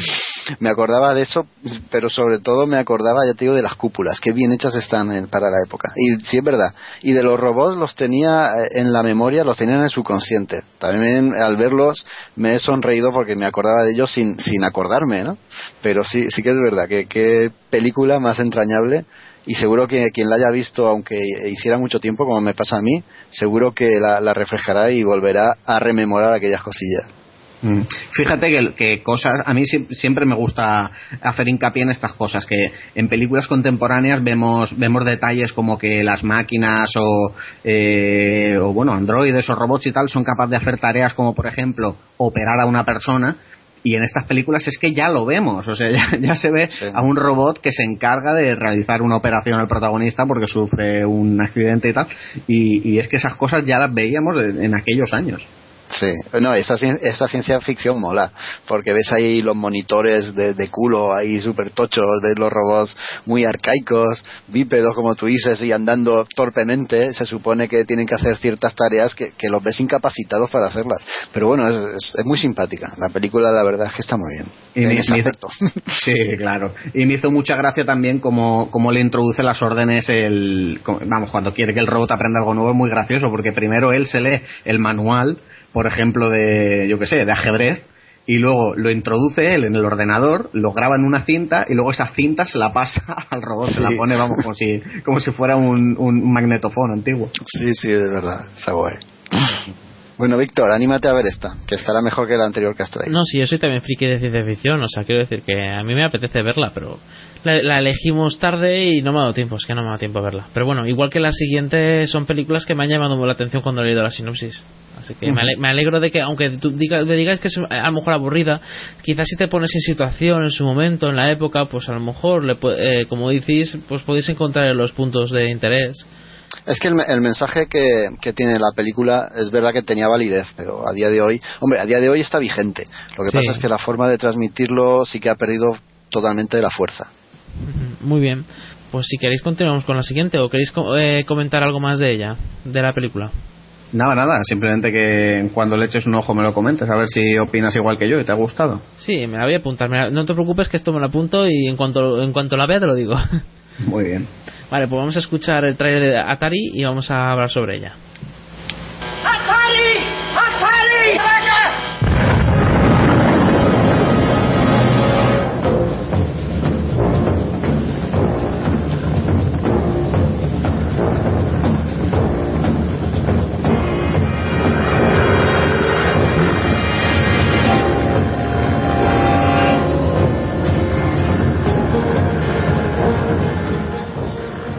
Es, eh, sobre todo es en la intro de la película, creo.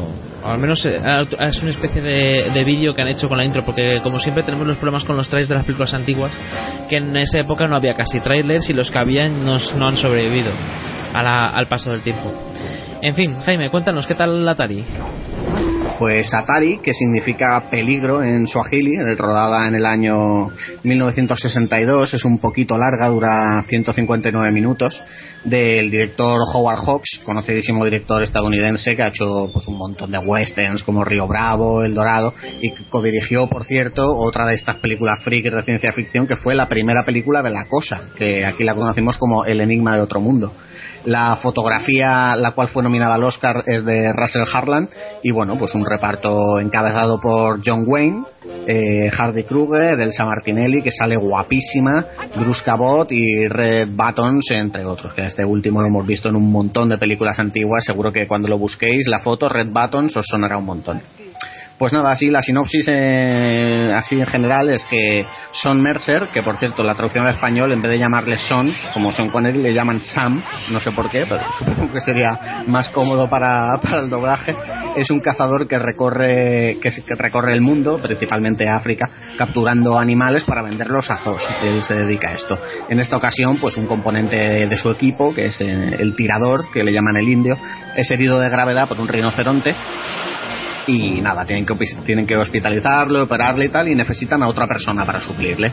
Mientras esperan al sustituto, llegará una guapísima fotógrafa italiana, que es Ana María D'Alessandro, este es el, nombre del personaje, que provocará tensiones dentro del equipo, amores, desamores y un montón de situaciones graciosas. Está rodada en el norte de Tanzania y Kenia, y nada, el esquema de la película es básicamente ver a un grupo de amigos pasando el rato entre cigarros, botellas, bromas, fiestas, estas situaciones así americanas de la época, de constantemente fumando y bebiendo, como veíamos en las películas antiguas. Y todo esto, pues mientras vemos su día a día cazando animales y las relaciones sentimentales que van aflorando entre unos y otros. La fórmula puede parecer demasiado simple para un metraje de 159 minutos, pero yo os aseguro que no es así. Es una película sin prisa pero sin pausa y que de verdad que no se hace larga en ningún momento. Es una película para todos los públicos, es muy bonita de ver y a mí en su día me encantó. Quizá yo lo guardo especial cariño porque es una de estas películas que veías con tu padre de pequeño, que te ponía y tal, pero a mí es una película que me encanta y yo de momento no escucho a nadie que le disguste. Es muy curioso eh, en esta película el grupo el, grupo que forma esta, esta partida de caza no los diferentes componentes eh, pues se reúnen una vez al año en África para cazar. Pero realmente cada uno tiene su vida y su oficio en otro país. Es decir, allí van en la temporada de caza, pero luego fuera de la temporada cada uno hace sus cosas. Por ejemplo, hay un alemán que es piloto de coches, otro mexicano que es torero. Como veis, aquí se han, se han comido poco la cabeza, en plan, el alemán piloto de coches, el mexicano torero. Hay otro que es un ingeniero. Y nada, la verdad es que es muy interesante y es gracioso ver cómo cada uno cuenta de dónde vienen y cómo todos convergen en un lugar tan alejado de sus hogares como es África, pero que parece que estén viviendo la mejor época de sus vidas, porque cuando te hablan de sus otras vidas no te hablan con añoranza, te hablan, bueno, te lo cuentan de forma anecdótica y realmente allí es donde les ves a gusto y donde, donde se enamoran donde se emborrachan, donde, donde ganan pasta, o sea que es más bien un pequeño respiro de, de lo que son sus vidas y veremos acción de, pues bueno, acción como os podéis imaginar, pues cazando animales, ¿no? De tiroteos, de un montón de momentos divertidos, una banda sonora genial y una fotografía increíblemente bella, como hemos comentado, que fue, que fue nominada al Oscar.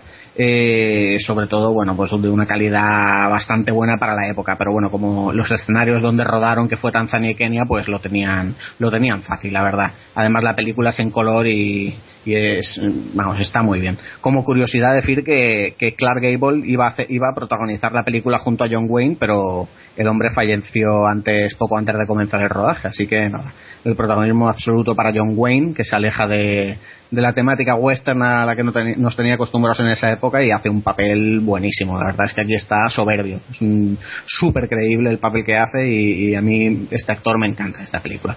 Eh, nada, resumir que es una película preciosa que sería imposible rodar hoy en día sin que, sin que al director de turno le cayeran decenas de denuncias de Greenpeace y demás organizaciones porque aquí salen, vamos, las escenas que veis cazando a los animales son reales. Eh, algunas son por los propios actores, la mayoría por dobles, pero que, son de verdad, que cuando eh, le meten con la soga en el cuello a una jirafa, eso es verdad, la escena del rinoceronte chocándose contra el coche es verdad, y son escenas geniales y para mí, desde luego, para la historia.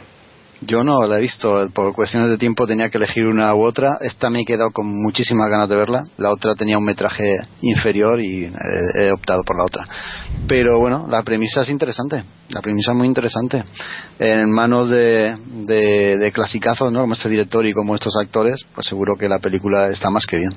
Mm, sí, es una, una película de estar de época para todos los públicos, muy agradable de ver, por las típicas de aventuras en África y cosas de estas, y, y ya os digo, igual no os apasiona tanto como a mí, pero desde luego veo muy difícil que os disguste. Pues yo me la voy a apuntar, que me hace mucha. me hace gracia y yo creo que eh, ver a John Wayne en, un, en semejante papel, no sé, me llama la atención.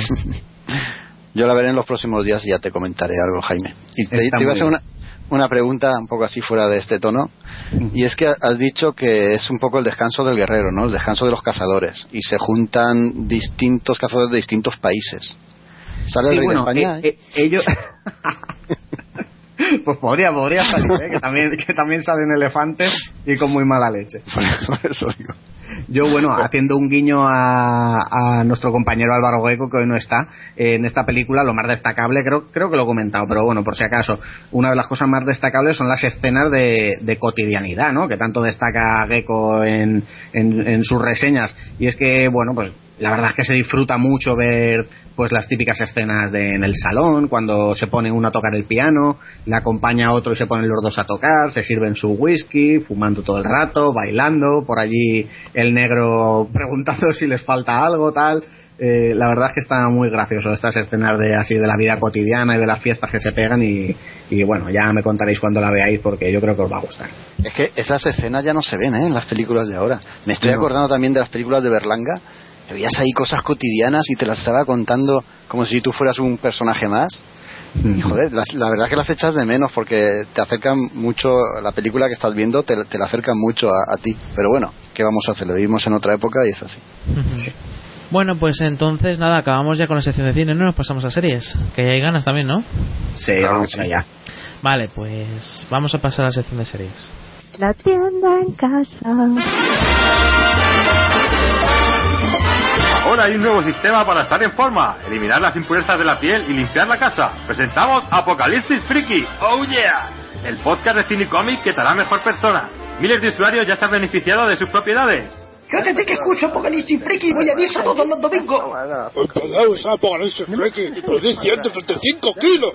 Mis abdominales nunca habían sido tan firmes como desde que escucho Apocalipsis Friki. Desde que escucho Apocalipsis Friki ya no pego a la gente por la calle. Mi marido ha dejado de roncar desde que escucha Apocalipsis Friki. Nos encanta Apocalipsis Friki. En casa tenemos todos sus discos. Ya lo han oído. Apocalipsis Friki, el primer podcast basado en la baba de caracol. Descarga Apocalipsis Friki en iVoox, en Facebook o en su propio blog apocalipsisfriki.blogspot.com. Si lo descargas ahora te regalaremos un juego de cuchillos de adamantio. Recuerda, esta oferta no está disponible en tiendas, ni siquiera en Mercadona. Apocalipsis Friki, tu podcast de cine y cómic. Este es un anuncio patrocinado por Apocalipsis Friki. Si tiene más dudas, consulte su farmacéutico habitual. Cómics, con música underground, videojuegos y tiene de culto en La Parada de los Monstruos. Todos los sábados de 17 a 19 horas en el 99.9 de la FM. El Ciudad del Infierno. O a través de www.paradadelosmonstruos.com. Yo he visto cosas que vosotros no creeríais. Atacar naves Skrull más allá de Apocalipsis. He visto al Doctor Manhattan brillar en la oscuridad cerca de... Para, para, todos estos momentos, cómics, pelis y mucho más en el podcast de Es la hora de las tortas. Creo que sí, hombre. Es la hora de las tortas, la web de cómics más friki del... ¡Ve a la cena! Joder, que estamos grabando un podcast, mamá.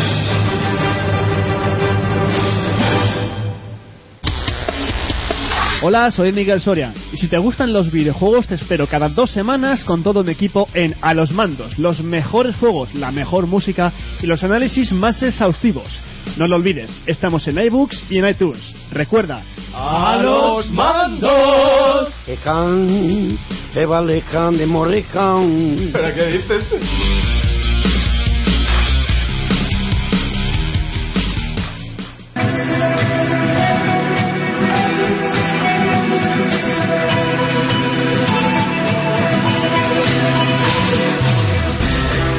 Estás escuchando Hello Freaky Podcast, un programa de cine, series, videojuegos, literatura y cómics. Puedes escucharnos en directo en www.hellofreaky.com y descargarnos en iVoox o iTunes, entre otros.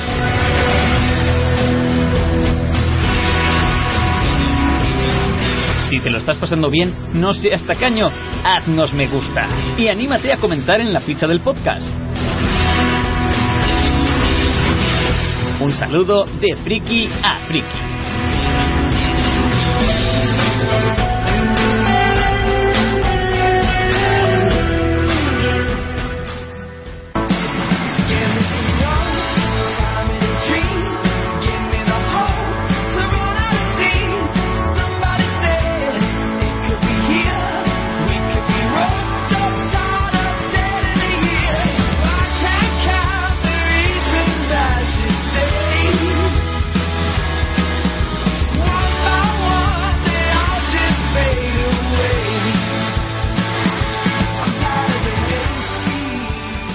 Continuamos con la sección de series y en esta ocasión vamos a traer una breve una, una breve sección de noticias que vamos a traer sobre dos eh, series que estamos esperando como agua de mayo.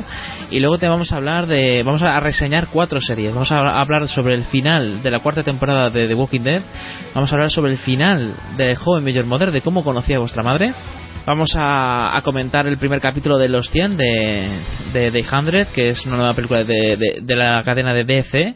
Y luego también vamos a hablar de Los Mosqueteros, la, la primera temporada que eh, la, la, hemos visto, bueno, yo he visto la he visto entera, ya he visto parte y estamos bastante contentos con ella. Que es una nueva serie de la BBC. Bueno, pues nada, vamos a empezar con las, las noticias. Eh, Jaime, creo que nos vas a traer noticias de un par de series que la verdad es que a mí por lo menos me gustan bastante. Pues sí, en primer lugar, In the Flesh, ¿no? Eh, buenas noticias para los fans de la serie de zombies esta inglesa, ya que, bueno, ha aparecido el primer avance en vídeo de la segunda temporada, que por cierto, quien lo encuentre el vídeo que me lo pase, porque es que lo colgaron y, y al poco lo quitaron y no, no, no, he tenido, no ha habido forma de que lo encuentre para poder compartirlo en la web. Eh, para los más despistados así que se lo perdieran la primera temporada, decir que constaba de tres episodios, recordamos que contaba la historia de, de Kiren, que era un joven que se había bueno, que se había muerto y que sufría lo que llaman el síndrome del parcialmente muerto, decir, lo que conocemos nosotros como zombie. Pero lo curioso en esta serie es el concepto que, que introducen eh, y es el hecho de que existe un medicamento para reintroducir a los, a los zombies en la sociedad, para devolverlos a sus hogares y con sus familias. Y vemos, pues nada, vemos como hemos visto en otras series, el rechazo por, por, por, estos, por estos series, por estos seres.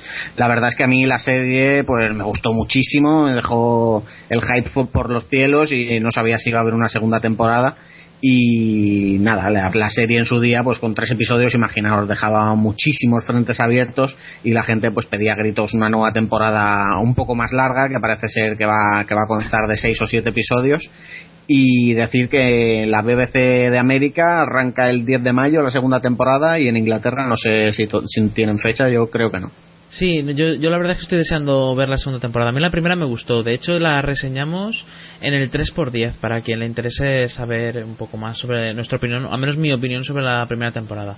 La verdad es que es una, una serie bastante entretenida, ¿no? Una serie que es original, eh, te va contando cómo se vuelven a la sociedad unos, unas personas que fueron zombies y que cometieron cosas, eh, cometieron atrocidades y que también recuerdan parte de ellas. Entonces, eh, ahí hay much, mucha trama y con ese estilo inglés que tienen que que a mí me gusta mucho, ¿no? A quien le gustan las series inglesas, yo creo que esta serie les va a gustar. Uh -huh. Esta, la serie a mí me encantó y tiene ese, verdad, se me ha olvidado comentarlo, tiene ese toque inglés, pues la serie sí, inglesa sí. Y, y, se nota un montón, que a mí también me gusta un montón. Y, y, eso, que introduce muchos conceptos interesantísimos y para mí novedosos, porque no los había visto antes, y se los recomiendo ya a todo el mundo que vea la primera temporada si tiene la posibilidad de In the Flesh. sí. Y bueno, también vas a traernos novedades sobre la esperadísima cuarta temporada de American Horror Story. Ya tenemos incluso título, ¿no? Sí, sí, pues parece que fue ayer que terminó la tercera temporada y, y, la verdad es que ya tenemos bastante información de esta cuarta temporada, que ya han anunciado los responsables que se va a llamar Freak Show. La serie constará de 13 episodios y la trama esta vez se desarrollará en Florida y nos contará la historia de un circo ambulante de, de, de fenómenos tipo pues esto como es la mujer barbuda, el hombre forzudo y tal, un circo de estos de los años 50, muy en la línea por cierto de la aclamada y cancelada serie Carnival también de, de la HBO. Sí, esa la tengo que, ver. No, no, dime, dime. No, que esa la tengo que ver, la de Carnival la tengo pendiente, no, la recomiendo. Pues esa, esa es buenísima, Víctor. Sí, pues me la voy a apuntar porque la verdad es que es una de esas series que las oyes hablar y dices, "La- ya la veré, y al final se te acaba olvidando. Esa la tienes que ver sí o sí. Sabiendo que en la segunda temporada, cuando se acabe, se ha acabado. Muy bien. Y que, vamos, pero es que lo malo es que se acaba quedando abierta, no, no es que hagan un final forzado. Qué putada. Es, un- es una putada. Sí, sí. Y nada, ¿qué cositas más sabemos de la cuarta temporada de American Horror? Pues que el nuevo personaje de Jessica Lange, según el creador de la serie Ryan Murphy, pues será una especie de, de actriz cantante alemana basada un poco en la figura de Marlene Dietrich. Eh, recientemente se ha unido al reparto Michael Chiklis de la serie The Shield y aparte pues ya habían confirmado su presencia eh, los actores como de los que se incorporaron en esta tercera temporada Katie Bates, Angela Bassett y luego aparte pues Frances Colroy, Evan Peters y Thaisa Farmiga por supuesto.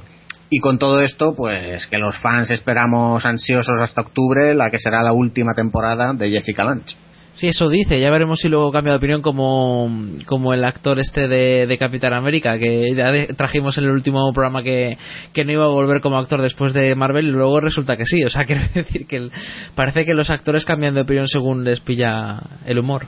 según los ceros que ponen en el cheque Sí, exacto. Eso es que nos escuchan a nosotros y, y vuelven. Vosotros decís Claro. esto de Jessica y veréis cómo ella también vuelve. Sí, pues la, eh, yo la espero también con bastantes ganas. Y eso que a mí cada temporada, cada temporada la acabo con, ya ca- cansancio, ¿eh? La Mm. primera, la primera temporada ya me, me gustó, pero me parecía ya un poco... se, se, se les iba de las manos el guion. La segunda temporada se les fue el guion, pero vamos, de las manos se les, ha, se les ha ido en las tres Eh, Se le ha ido en todas. Pero es que en la segunda, al menos, al menos, de cara al final, me sorprendió bastante, supo terminar y terminó con fuerza y me gustó.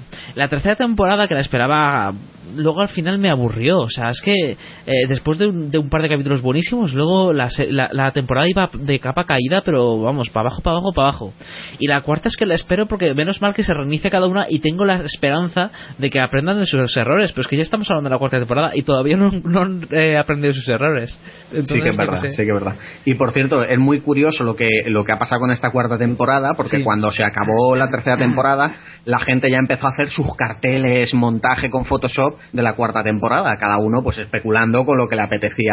Y el del circo lo hicieron muchísimos, vamos, era, era el, el que más pedía a la gente, el que más había hecho sus carteles de fanart y tal, o con montajes de fotografías, y le preguntaron a los creadores, entre ellos a Ryan Murphy, y le dijeron, oye, esto del circo tal, y dijeron, no, no, no, no, no, esto es mentira, ¿de dónde habéis sacado esto? Esto es totalmente inventado y hecho por los fans, y luego mira, pum, de circo. Claro, porque han visto que iba a tener éxito. Es como lo de Mm. las brujas, también lo hicieron porque la gente, o sea, yo creo que la gente le diría, oye, ¿y qué tal algo relacionado con brujas? Porque claro, eh, American Horror Story, el tema de las brujas también, y también el tema de New Orleans, es que es algo muy lógico que lo utilicen en una serie como esta. Pues sí, la verdad es que sí, ya veremos cuándo se estrenan. Todavía no hay fecha, ¿no? Pero imagino que será para octubre o por ahí, ¿no? Sí, por octubre. ¿Qué tendrá, qué tendrá la HBO con Nueva Orleans, no? Que ahí hemos visto ya True Blood, hemos visto American Horror, hemos visto True Detective, no sé, no sé. No sé, pero a nosotros nos encanta, ¿a que sí? Nos encanta esos pantanos y ese, ese aspecto lúgubre y colonial, la, la verdad es que le queda muy bien a las series. Bueno, y ya para emular a Jaco con el tema de los cómics, yo voy a traer un videojuego en el sentido de, de New Orleans. Recomiendo Gabriel Knight. Para quien no lo conozca, una aventura gráfica en New Orleans. Vamos, Terror. os va a encantar. Eh, no, Terror. más bien de aventura, aventura gráfica en ¿Sí? plan. Sí, tiene un poco de terror, pero más, más en plan misterio. Ya, ya la traeré algún día esa saga. Bueno, apuntada queda. Vale, bueno, pues entonces nada, empezamos la reseña si queréis. Vamos a hablar, yo creo que casi todos nuestros oyentes estarán deseando escuchar nuestra opinión del final de The Walking Dead, así que vamos a escuchar la, la introducción de la serie, a ver si la encuentro. Ahí está.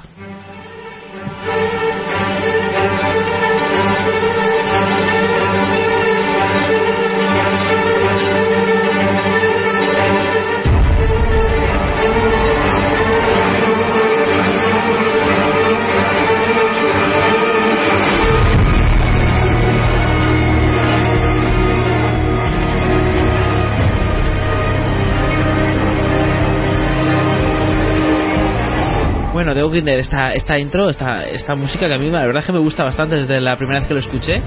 Bueno, contarme, ¿qué tal la temporada, la cuarta temporada que yo ya no he querido ver, pero bueno, creo que es la cuarta o la tercera?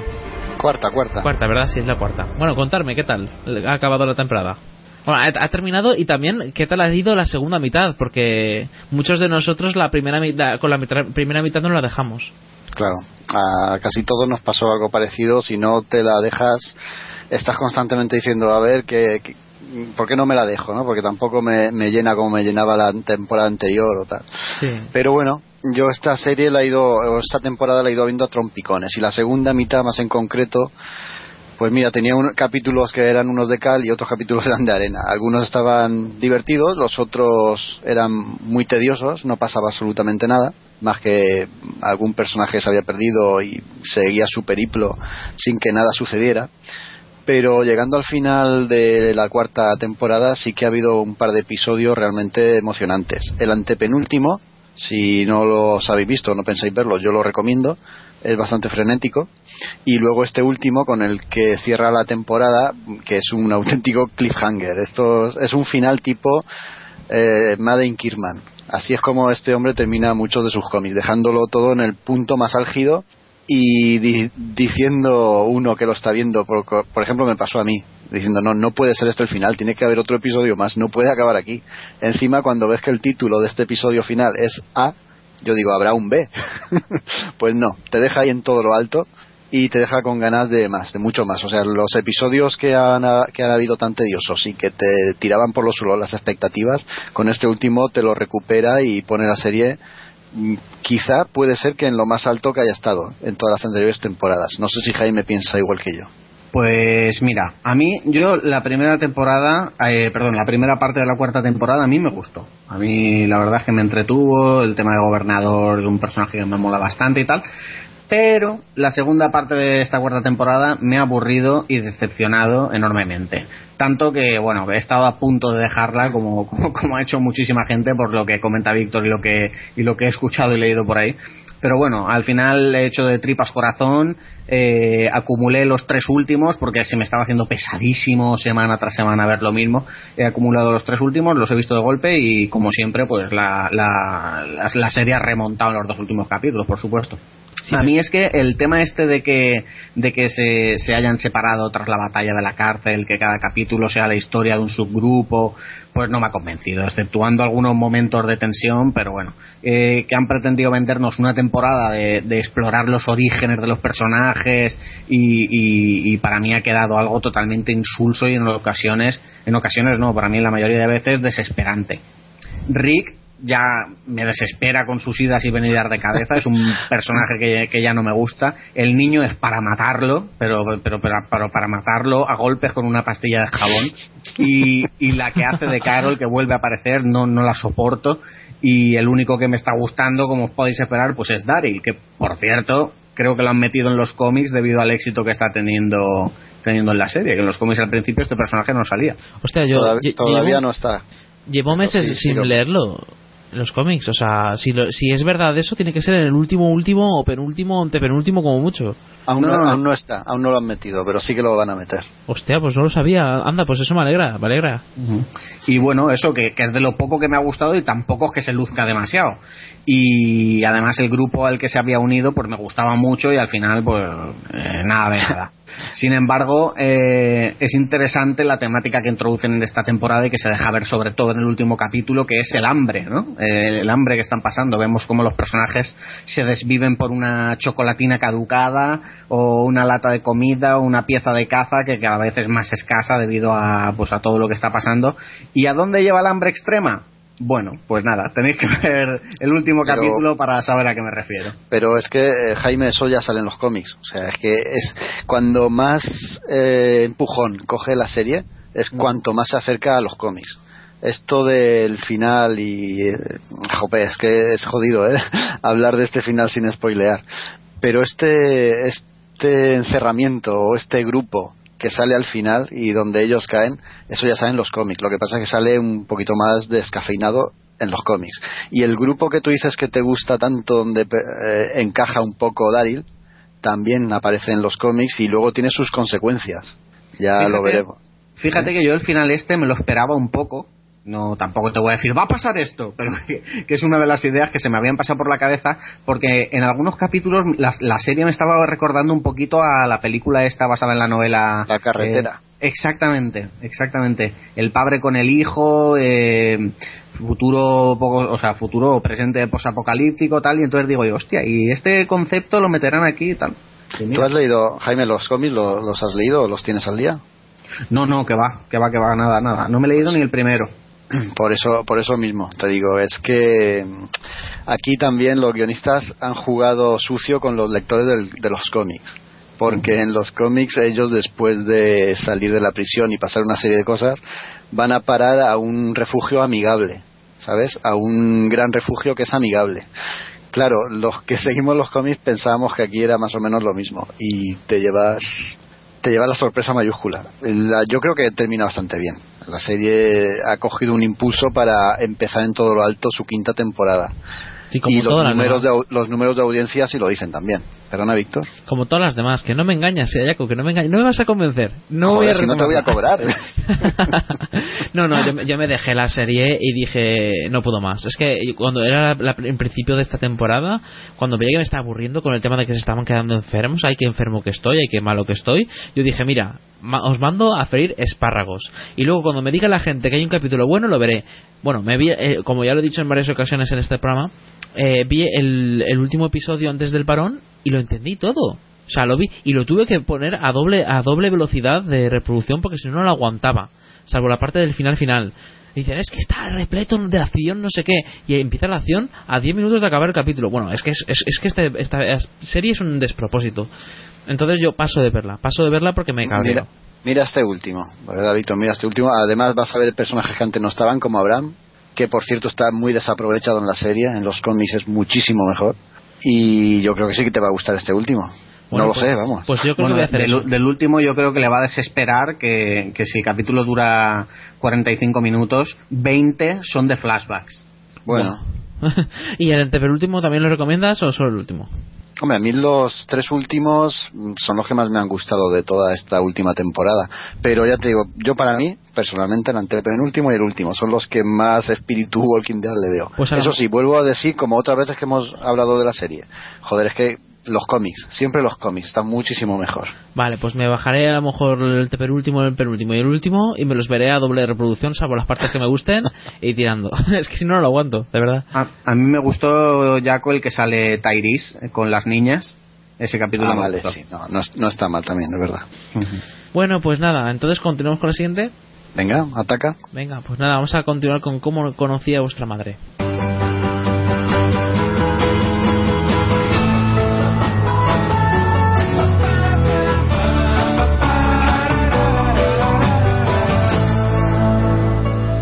Bueno, eh, Home Major Model, ¿cómo conocí a vuestra madre? Ha acabado, sí señores, después de nueve temporadas ha acabado esta serie que muchos de nosotros seguimos desde hace mucho tiempo, desde hace muchos años. Esta serie que está protagonizado por esos actores que nosotros hemos seguido desde el principio en sus aventuras, como son Jason Segel, Josh Radnor, Kobe Smulders, Neil Patrick Harris, Alison Hannigan y luego ya al final se añadió como la madre eh, Christine Milioti.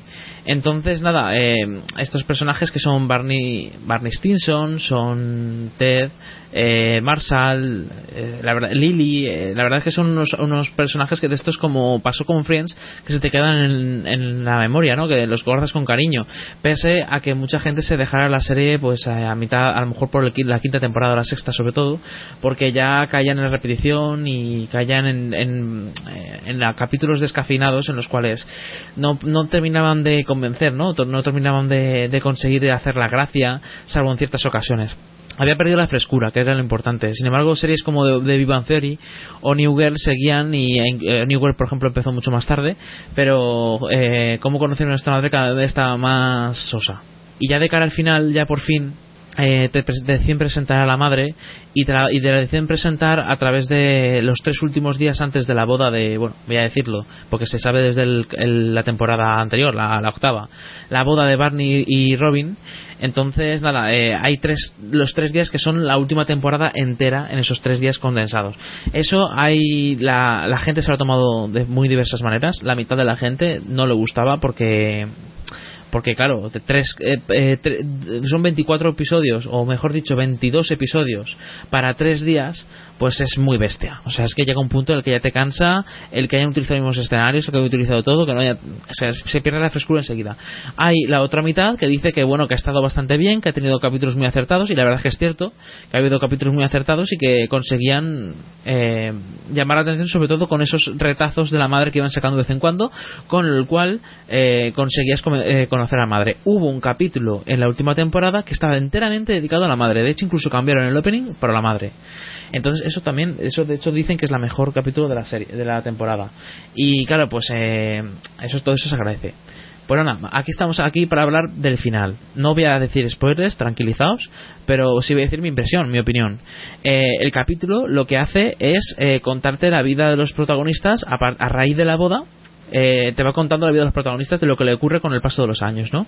Y eso eh, tiene mm, una repercusión muy negativa en el, porque en dos capítulos, solo en dos capítulos, y recuerdo que en 22 capítulos vimos tres días, solo en dos capítulos te, cuesta, te cuentan la vida de los protagonistas. ¿Qué pasa? Que no te da tiempo a digerir las cosas que pasan y las cosas suceden muy rápido y entonces hay también un, hay varios finales para cada uno de ellos que son dramáticos o son dramáticos en, mayor o menor medida ya sean para bien o para mal pero tienen su lagrimita o sea deja de ser ya eh, humor sino más bien drama y nada, el final de, Bar- de Barney la verdad es que le gustó bastante a la gente, aunque fue muy precipitado. Mm, Yo esperaba un, poco más. Es que ya te digo que, el final es muy precipitado. Y el final relacionado con la madre y con Ted y con Robin, que ahí ha habido siempre un triángulo amoroso, eh, ese final es demasiado precipitado. Tanto que incluso mm, casi resulta un insulto para toda la gente que ha visto la serie. Porque después de aguantar tantos episodios y tantas temporadas, te da la sensación de que, de que el haberlo hecho tan tan rápido, de contarte cada escena de- del palo de 10 segundos por escena saco, eh, consigue que, no solo no lo digieras y no digas, vale, todo tiene sentido, sino que al final llega un punto en el que dices, mira, es que esto me estás insultando, o sea, estás insultando mi lógica, porque esto no tiene sentido y me da la sensación de que has jugado conmigo. ¿Vale? Eh, creo, creo que no estoy spoileando nada, ¿no? del, del final. Inte- intento no hacerlo. Bueno, pues entonces el caso es que, eh, digamos, a ver cómo puedo decirlo. Eh, el final, el final de la serie deja a la gente, la mayor parte de la gente enfadada y hay gente que no está enfadada, pero porque todavía lo tiene que asimilar. pero, pero, pero, y aquí va a vivir el pero, eh, tiene todo el sentido del mundo. Es decir, la serie tiene todo el sentido del mundo de que acabe así. Está muy bien hilado y está muy bien contado. En el sentido de cómo, de que tiene todo el sentido del mundo con respecto a todas las nuevas temporadas. Y tiene todo el sentido del mundo a conforme todos los, personajes como son y todo. todo. La verdad es que está muy bien hilado. Sin embargo, el único problema que hay, el único problema es que el montaje está mal, tan mal hecho, porque te lo cuentan todo tan rápido, que no solo no lo digieres, sino que te lo tomas mal cuando deberían haberle dedicado a ese final 5, 6 o 7 episodios en vez de medio. Esa es mi opinión. Creo que, creo que no se he dejado, no se he spoileado demasiado, ¿no? No, no, aparte yo os seguía por las redes sociales y estabais, todos los que seguíais esta serie, estabais realmente enfadados. ¿eh? Sí. A mí, yo no, yo no acabé enfadado, pero sí me dio muy mal cuerpo. O sea, yo esa noche me sentía muy mal. Imaginaros eh, unos personajes que me han acompañado durante años. Y claro, pues Claro. eh, si el final no me convence, luego me convence, ¿eh? a mí me ha convencido. Pero, eh, repito que no, no es el, lo que se cuenta, sino el cómo se cuenta lo que me, me ha dejado con mal cuerpo. Me da la sensación de que, de que habían insultado a los personajes, o más bien a ciertos personajes. Vale, me recuerda un poco lo- el efecto perdidos, ¿no? Sí, bueno, si es que Perdidos fue diferente porque la mitad de la gente no entendió el final. Y la otra mitad tuvimos que intentar explicarlo sin tampoco entenderlo del todo. es que Perdidos a mí, es una a mí me ha recordado le- a, a defecto Los Serrano. Ah, Los Serrano, no, no, no, no es lo mismo, ¿eh? No es lo mismo. Los Serrano era un insulto de verdad. Eh, ¿Cómo conocía a vuestra madre? Era un es un insulto a modo de montaje de, de precipitación. Pero lo que es lo que cuenta tiene sentido. Los Serrano era directamente un, una bufetada en toda la cara. O sea, no, no comparemos, que hay mucha gente que lo ha comparado, pero no, de verdad que no, ¿eh? Que no lo haya visto, no os preocupéis. Aunque eh, sí que os ha acojonado y, y deberíais estar acojonados. no no, al, no al, al palo de los serrano. Que eso ya es pasarse, pero mucho. Fíjate que yo Los Serranos no lo había visto en mi puñetera vida ni un solo capítulo y cuando decía la gente, ah, la mierda al final, yo no sabía ni de qué hablaban. Y cuando me enteré, madre mía, qué pancha a reír que me pegué. Porque... Menos mal que no he visto esa serie. Madre mía, yo tampoco la he visto, ¿no?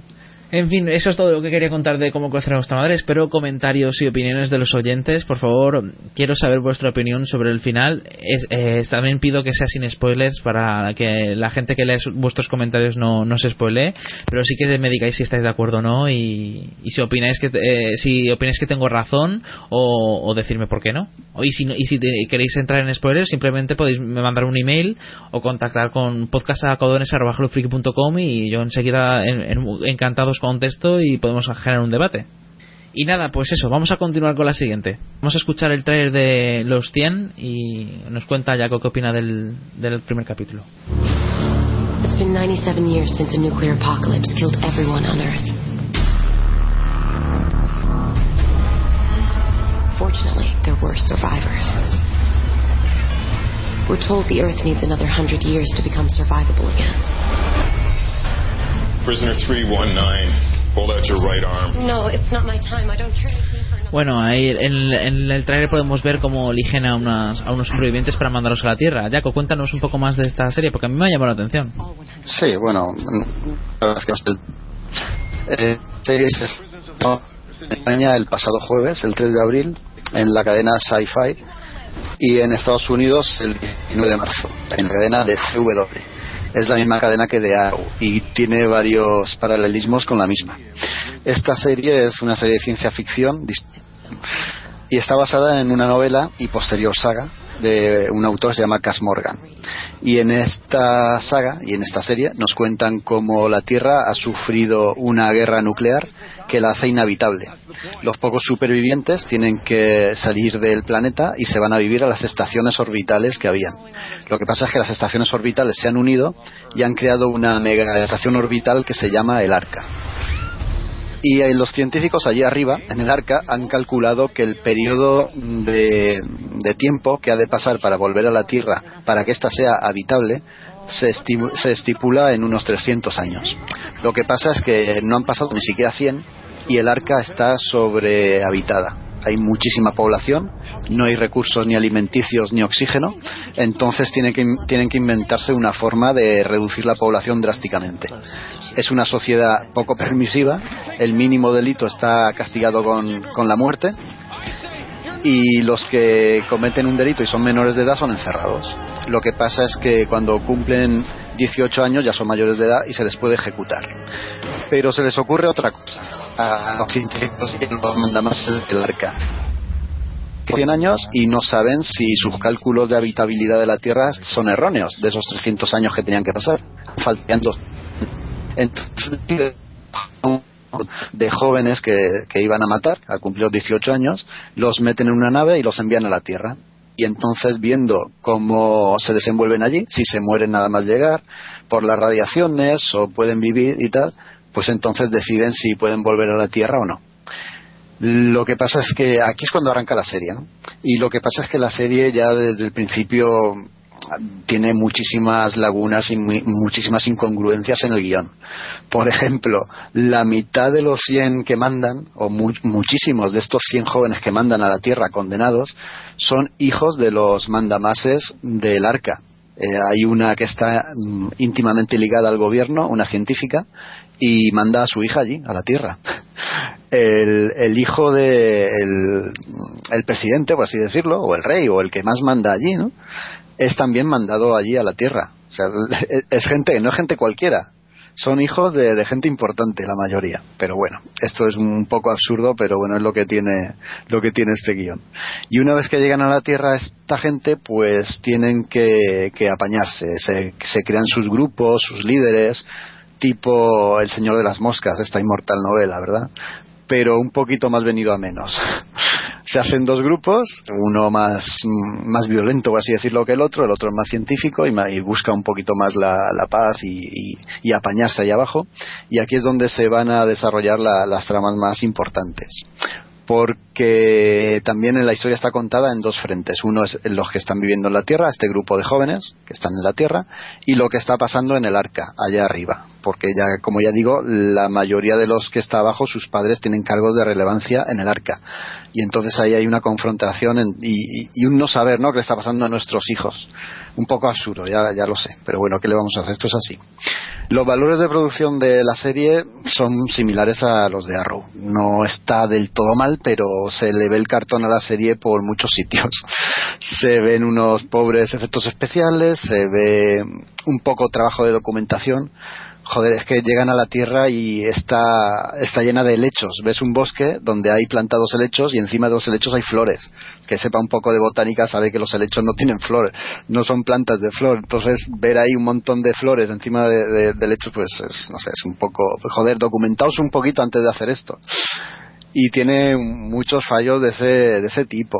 Eh, un poco, un poco mediocres también es verdad que tiene algún giro que otro que no es que sorprenda porque te los ves venir, pero de tan pueril que llega a ser a, a- a ser a veces la serie, porque evidentemente está orientada hacia el público adolescente, por eso de los 100 que llegan a la Tierra son jovencillos, por supuesto guapísimos y guapísimas. Pero claro, como es un argumento mm, para adolescentes, mm, no te esperas que haya cierto giro de, violencia que, sí que tiene. Bueno, es por ese lado se agradece un poco. También se le ve el cartón a la serie, pues, eh, ¿qué, qué, os- qué- qué queréis que os diga?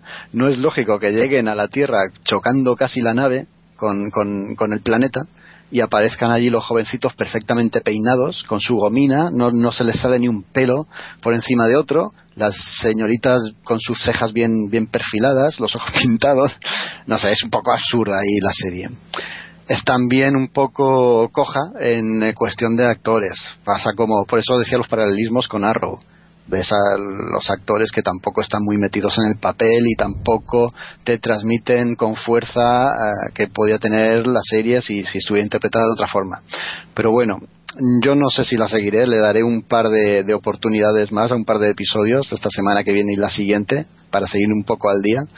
Pero no creo que termine de engancharme. Tiene pinta de caer en una rutina que se volverá un, poco un poco cíclica, será un, un poco bucle y no, no creo que salga que, que me ofrezca mucho mucho más de lo que yo yo he esperado por ver ¿no? en una serie así de ciencia ficción que pu- puede puede ofrecer muchísimas más cosas pero bueno quizá yo creo que lo mejor sería acercarse a la novela y dejarse de, de todo ese tipo de, de elementos verdad ¿Sabes que la mayor parte de tu reseña podrías haber cambiado el nombre de Los 100 por Revolution y te hubiera quedado también igual?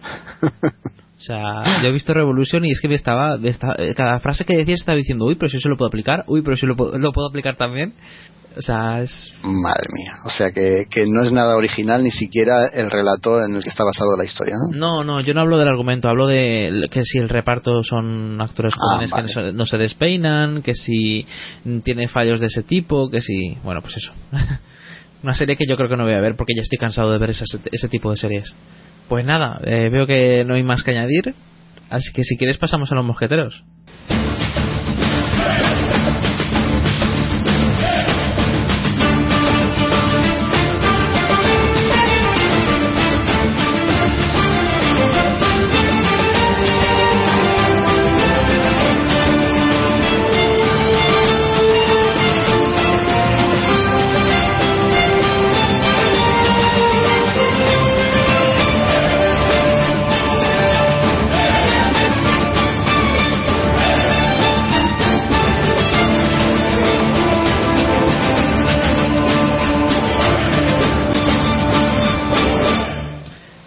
Es el opening de Los Mosqueteros, que esa canción me encanta, soy así, de, de BBC.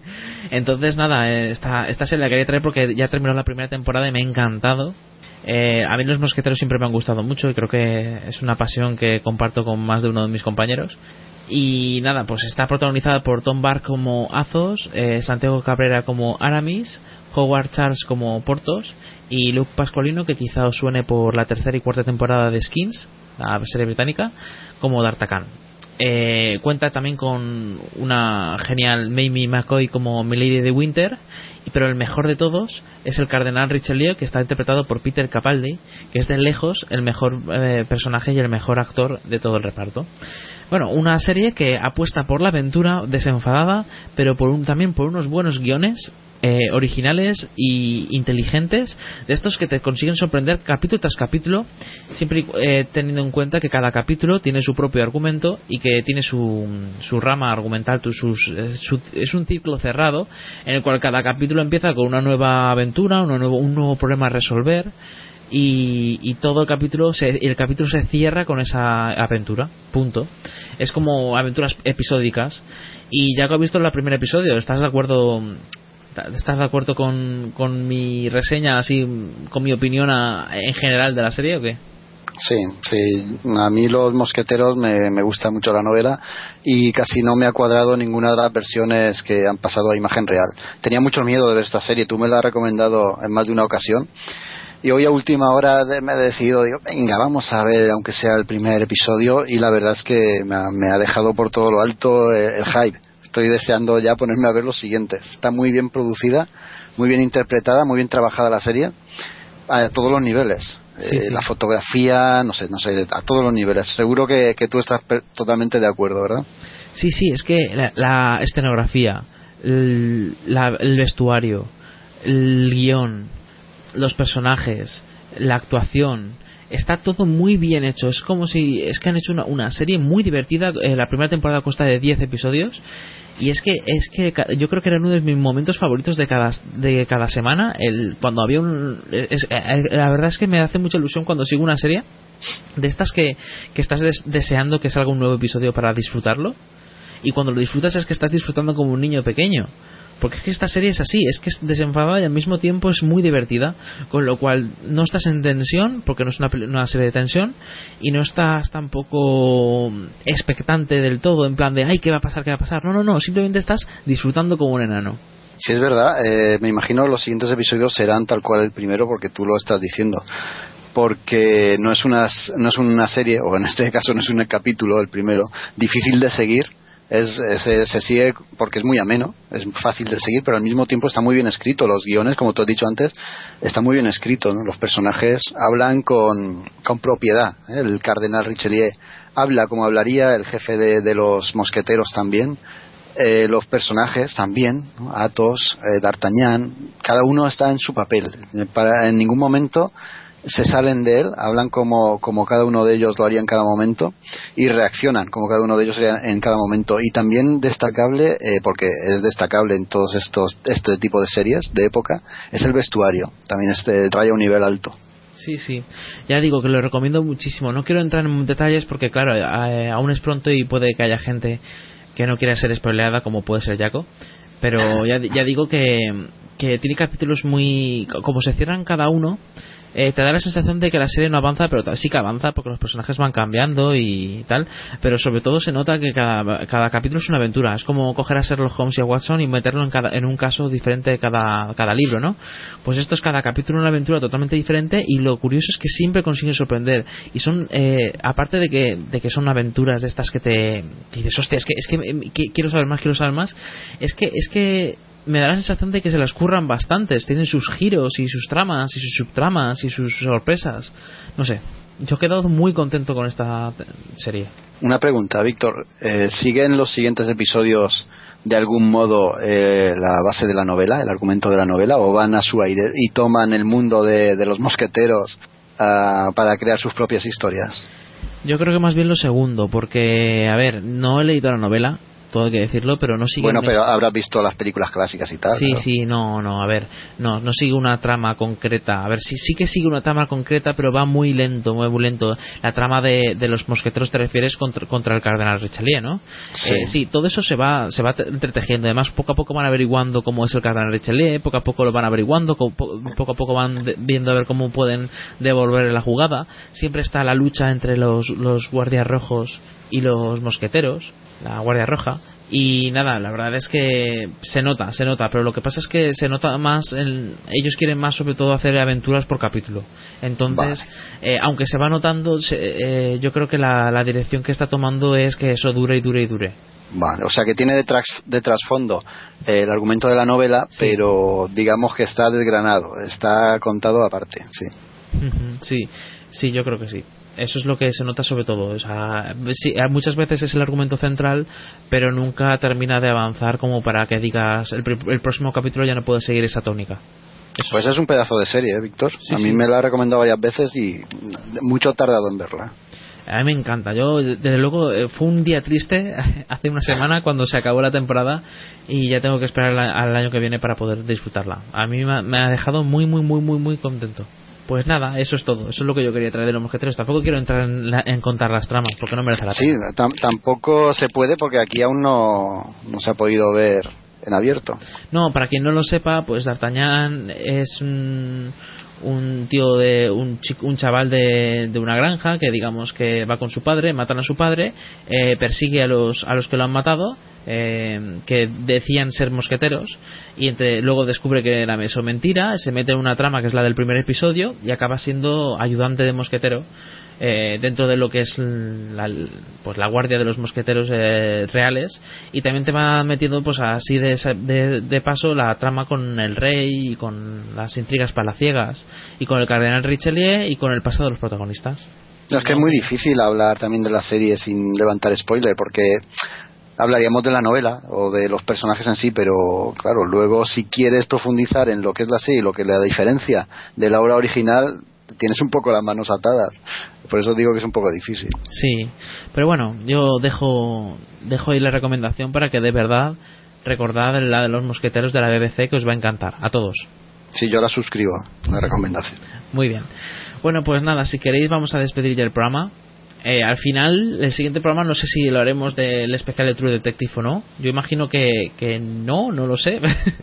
no sé si los compañeros querrán opinar, pero vamos, que el caso es que o, vamos a hacer un especial de True Detective o lo dejamos para la semana siguiente, dependiendo de la, de la disponibilidad de la- del equipo. Y si no, pues haremos uno de cómics y videojuegos. No sé si queréis decir algo.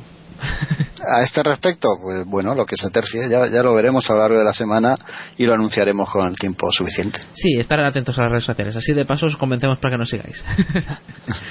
y nada, pues después de la- del, del mensajito del final, pues vamos a escuchar. Hace mucho tiempo que no traemos una canción de banda sonora y ya que La Bella y la Bestia tiene una banda sonora bastante bonita, que también es uno de los puntos a favor de esta película, que la verdad es que ha tenido bastante malas críticas, no sé por qué.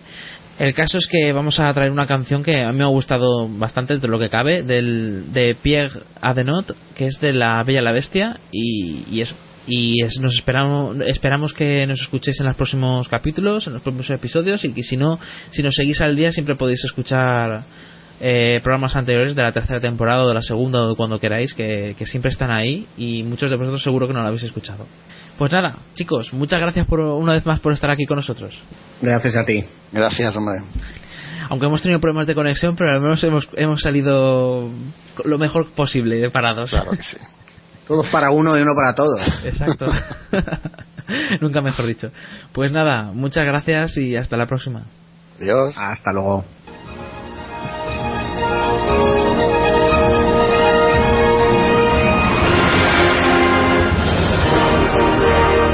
Recuerda, puedes encontrarnos en www.hellofreaky.com.